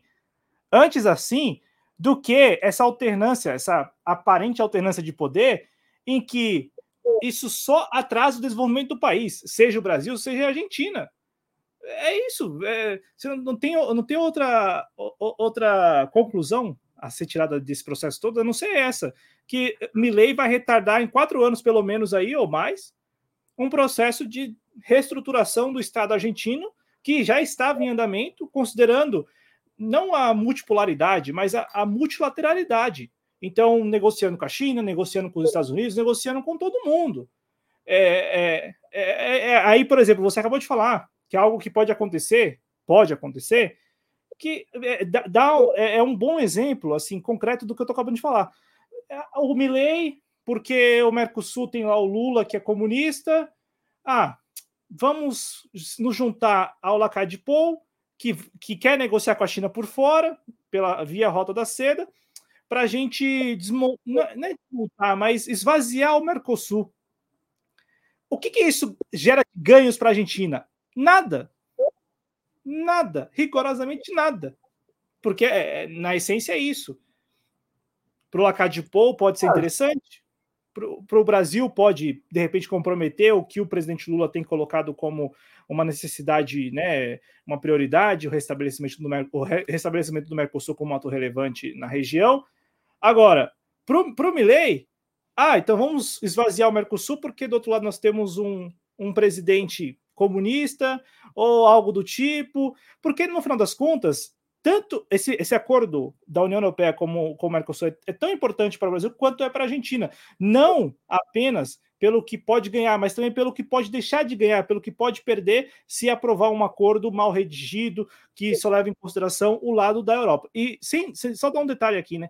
Dar um, um, outro ponto. É interessante isso, né? Porque contradiz a ideia do próprio Milley de negociar com os países livres e democráticos do Ocidente, porque é a Europa. Então, assim, ele não quer negociar com ninguém, não quer negociar com a China, mas também não quer negociar com a Europa, que é, pô, é, é, é o centro do capitalismo. Então, sei lá, é tudo, tudo isso por birra ideológica, ou tudo isso para manter a aparência, não por birra ideológica, mas para manter a aparência de que não está conversando, não está negociando, sabe? É, é bem, bem por aí, né, cara? À vontade, Cristiano. Qual foi o último? Eu, todo deve lembrar de um ministro da Economia do Brasil, assim, bem recente, que disse: vamos romper com o Mercosul. Acabou. Governo anterior. Governo anterior dizia que Mercosul para ele não valia a pena, né? É, não falou a mesma palavra que o Milley, mas mas o resultado dá na mesma, né? A resultante é a mesma. O Mercosul é um estorvo, né? Foi o que disse o Milley. O, o Guedes não disse nada muito diferente. Só que o que, que acontece? A realidade prática muda as coisas, né, Cláudio? Porque uh, não, que isso, Guedes? Chega o pessoal do agro, chega o pessoal dos setores econômicos. Não, que isso, Guedes? A gente precisa da Argentina, para com isso Daqui a pouco chega um, ô, oh, que isso, Guedes? Tá, tá de brincadeira, eu tenho negócio no Uruguai. Que, que negócio é esse? E daqui a pouco é, vai ser isso que vai acontecer com, com o Milley. Né? Esse negócio de romper com os países comunistas, ou governo comunista, daqui a pouco ele vai ter que ele vai ter que ouvir os, os, os setores econômicos da Argentina, ele vai ter que desdizer o que ele disse em campanha, porque tem interesses muito pragmáticos, e aí dá-lhe é, dissonância cognitiva para a militância para tentar passar pano. Como aconteceu, por exemplo, aqui no Brasil, que a gente viu de perto muito isso, né? De quanto que o discurso ele tinha uma certa elasticidade. Né? Na campanha, rompe com os comunistas, não negocia com isso, não negocia com aquilo, uh, fechamos o Mercosul e depois está lá, né, fazendo negócio, porque quem, quem te financiou, quem te apoiou, está cobrando depois. Né? E é isso que pode acontecer com o Milley. Sim. Vou só responder o, o, o, Rui Casas Novas, que me fez uma pergunta, porque, claro, né, é, eu dei uma opinião aqui, ele diz assim, mas, Cláudio, você defende a prisão de opositores políticos? Você acha que Milei devia ter sido impedido de concorrer como seria se fosse na Venezuela? Bom, eu quero deixar bem claro, bem claro, bem claro aqui, que eu não defendi prisão de ninguém. Eu simplesmente estou colocando que no contexto da Venezuela, como tem que ser, porque a Maria Corina ela esteve em piquetes, a Maria Corina, assim como Juan Guaidó e outras lideranças políticas da Venezuela, da Venezuela, né, para deixar claro aqui, da Venezuela, eles não só participaram de manifestações, não só, eles negociaram por, por fora com atores, principalmente dos Estados Unidos, e aí tem a, aqueles fundos todos que financiam. O vide a situação do Juan Guaidó. A situação do Juan Guaidó só degringolou. Né? de evasão fiscal também. Que foi... é, é isso, a, a situação dele só degringolou politicamente, ele só deixou de ser um ator minimamente, vai, razoavelmente é, relevante na Venezuela, depois que começou a entrar o dinheiro de fora financiando, porque até então ele ainda tinha alguma credibilidade junto às próprias pessoas, aos venezuelanos. Depois disso, ele, ele caiu em desprestígio não só entre os eleitores e a população venezuelana, como dos seus aliados políticos todos começaram a vê-lo como um sujeito aproveitador, como eles aparentemente e pelo que se mostrou é mesmo. Então, eu não defendi, eu não defendo prisão de, não, nem é isso, até porque recentemente nós tivemos aqui no Brasil uma situação bem semelhante a isso. É que o pessoal não quer dar essa gravidade o que aconteceu com Lula, mas aparentemente foi isso, porque se ele foi preso antes da eleição, depois foi solto, né? Talvez por isso também. À vontade, Cristiano. Eu vou tu vai lendo os comentários, tá? Eu já voltei. Não, não, não. Eu, é, só tem isso. É, tem mais. Você vai. Que, que é? Fala aí, Cristiano. Senão a gente vai ficar aqui até muito mais tarde, cara. Uh, tá, não, eu vou primeiro no banheiro e depois eu te respondo se tem mais alguma coisa. Ah, apertado. Cristiano. Tô... Então, Cristiano, é, hoje, hoje o programa tá, tá rendendo, viu, gente? Eu tô suando igual o cuscuz aqui. É, imagina, Rui, é por isso. É, porque, assim, quando, quando eu falo da Venezuela, e isso me parece assim, que a gente tem que ter muita clareza, né? Trata-se de uma revolução em andamento, é isso. Ah, é abstrato? Não, é, cara, é, é, muito parecido, é muito parecido com o que acontece na Nicarágua. Ah, é ditadura, democracia? Não dá para a gente falar, afirmar e, e, sabe, categorizar dessa forma. Até porque a gente viu aqui no próprio programa, o Cristiano, não neste programa, mas no outro sobre as eleições no Paraguai. Pô, no Paraguai, o Partido Colorado compra voto. Eles governam o Paraguai há 70 anos. Então, assim, e é uma democracia, não é?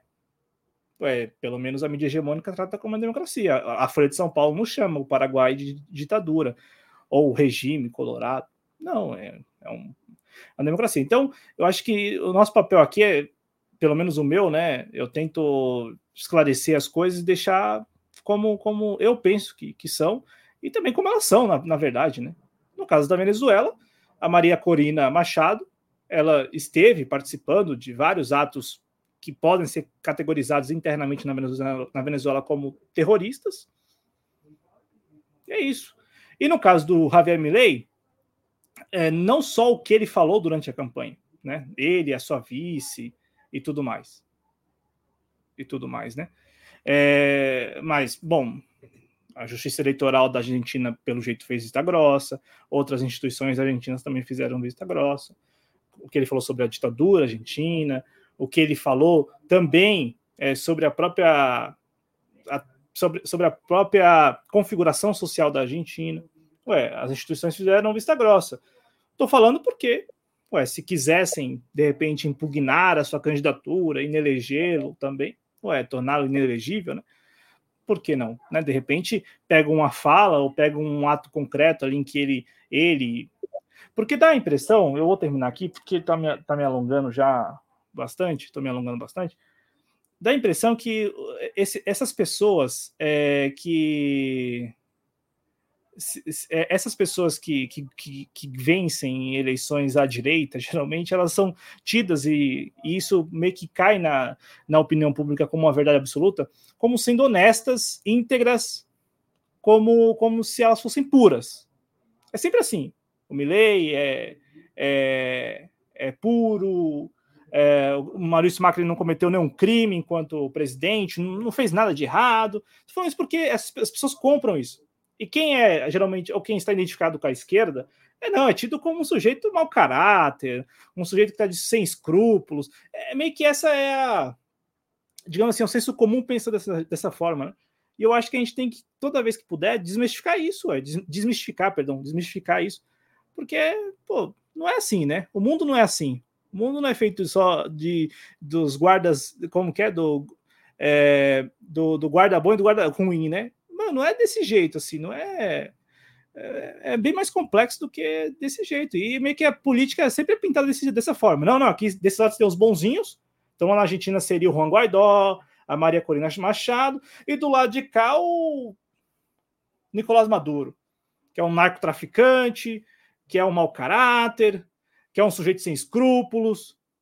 É, é, é essa leitura que o senso comum faz. Eu acho que o meu papel aqui, pelo menos, e eu, eu, eu me inspiro muito no que dizia o Paulo Henrique Amorim, né?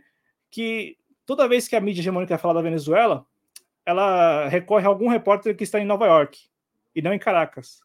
E olha que Caracas é aqui do lado. Nova York fica lá em cima. Legal, né? E aí a gente compra essas coisas, né? Porque a gente vai consumindo. Não, é isso mesmo. De um lado você tem um narcotraficante, presidente de um país, narco-estado, e por aí vai, sem escrúpulos, matam as pessoas. Estou falando isso aqui abertamente porque é assim que o senso comum enxerga, cara. E o nosso papel aqui, toda vez que tiver que falar da Venezuela, sobretudo, porque né, é, tem, um, tem um fetiche em torno da Venezuela, não só no Brasil, mas na Argentina também tem, em vários países latinos tem, né? Tem um fetiche, é um negócio assim absurdo com a Venezuela. Mas agora, é, a situação, a anexação da da Guiana Esequiba, né? Guiana. Que é outro caso, né? É, mas não, então, agora é. À vontade, à vontade, Cristiano, para a gente encerrar, vai lá. Então, então a gente encerrar, né? Bom, então, assim, os destaques finais. Bom, é, se fala por aí, né? Tem os desencontros de informação aí, Cláudio, que é com relação a quem vai assumir a segurança pública. Porque, primeiro, se falou que estavam em dúvida entre Vitória Villarruel, né? E a Patrícia Bort. Mas a Patrícia Bort disse: não, eu não pretendo fazer um co-governo com o Milley, né? E o PRO não pretende isso, a gente não quer cargos necessariamente, tá? E o Milley disse que toda vez que ele quiser conversar sobre segurança pública, ele vai recorrer à Vitória Villarruel, tá? E a Vitória Villarruel também já falou, disse: não, não, eu não pretendo, eu quero ser só vice mesmo, e o Milley vai escolher uma outra pessoa. Eu tenho lá minhas dúvidas. Eu acho que vai ser Vitória Villarruel, porque o próprio Milley disse que ele não, ela não seria uma vice decorativa. Ele queria colocar ela em, em algum gabinete, em algum ministério. Então, acredito que ela vai ocupar sim em algum lugar. Beleza. É, bom, falta definição isso, junto ainda. com o né? Senado, né? né? Junto com a presidência do Senado, é isso, né? Isso, isso. E ainda tem, né, ainda tem essa questão do, do ministro ainda, né? Para definir quem é que vai ser o ministro. O Macri está ali tentando postular, está difícil, né? Para que ele possa ajudar né, o presidente do Banco Central, que já foi escolhido, o campo, para tocar a dolarização, que a princípio é, quem vai tocar mesmo a dolarização vai ser o Ocampo e não o Milley, porque no debate ali, de acordo com o Milley, a proposta do Ocampo ele considerou melhor e ele foi convencido de que temos que adotar um sistema de uma dolarização voluntária ao estilo que adotou, por exemplo, El Salvador em 2001, que seria né, até um certo tempo as duas moedas. Aí depois, né, aos poucos, tu ia retirando o peso de circulação até que né, se tornasse a moeda oficial o dólar. Né? Essa é a proposta, muito em resumo do que eu estou falando aqui. Tá? E, Cláudio, para encerrar, teve um amigo que ele colocou uma questão que, assim, é uma questão de verossimilhança, tá? Que ele estava dizendo assim, a gente tá, sabe das relações que o Javier Milei tem com os Estados Unidos, com Israel, com as democracias liberais, agora principalmente com a FMI, que saudou ele mais de uma vez pela vitória. Ele estava dizendo o negócio seguinte, né? Que sabe-se lá daqui a pouco a gente não vai descobrir lá na frente. Sabe-se lá se os Estados Unidos não não deu uma mãozinha, outras potências não deram uma mãozinha, porque seria interessante para os Estados Unidos a vitória do Milley, que disse romper relações com a China, para tirar a China da jogada, porque China é a principal parceira comercial da Argentina. Talvez, né, dentro da ideia da doutrina Monroe 2.0, seria interessante para os Estados Unidos esse apoio, né, mesmo que escondido, uh, ao candidato da La Libertad Avança, para tirar né, o, o, a influência chinesa aqui no continente. Eu, particularmente, né, o amigo é, Fatos Reconhecidos, que me questionou isso a respeito lá no canal, eu achei que a versão né, tem sua verossimilhança. Não, não dá para tancar agora, né? Mas por que não, né? O que, que tu acha? Só para encerrar. Ah, eu, eu assim, eu, eu, sinceramente, diante da, da, dessas, dessa, dessa conjuntura cada vez mais propícia à multilateralidade, em que a China vai. Eu, eu não é tancar, mas é tipo assim, isso aí é uma leitura bem razoável para agora, não para esperar, porque esse negócio de esperar dá a impressão que em algum momento vai sair documentos apontando isso, né? Talvez não saiam, mas que é muito conveniente e me parece razoável pensar isso agora, é, e, e, e adiciono algo. É interessante porque você percebe que essa que essa doutrina ela vai encontrando aqueles que, que em cada país são os mais bem colocados, aqueles que têm alguma viabilidade. E não necessariamente vai ser um sujeito de extrema direita, de direita, pode ser também um sujeito de centro-esquerda e esquerda, se for um sujeito que, que, que também apoie né, a implementação dessa doutrina. Eu acho que isso a gente pode ver até no nosso continente aqui, né, em que você tem governos que, que são que são presididos né, por pessoas que se dizem de direita, que estão tentando dialogar mais com a China, que estão abertos. Você, trouxe aqui o caso do Uruguai, o Lacade Pou. Quando ele venceu a eleição, ninguém, ninguém apostaria que ele estaria, o Uruguai, né, ele, enquanto presidente, é, conduzindo o Uruguai para a Rota da Seda ou algo do tipo. Né? E tá lá o Lacade Pou. Não é alguém de centro-esquerda nem de esquerda, é alguém de direita, que também, quando venceu, era tido como Bolsonaro Uruguai.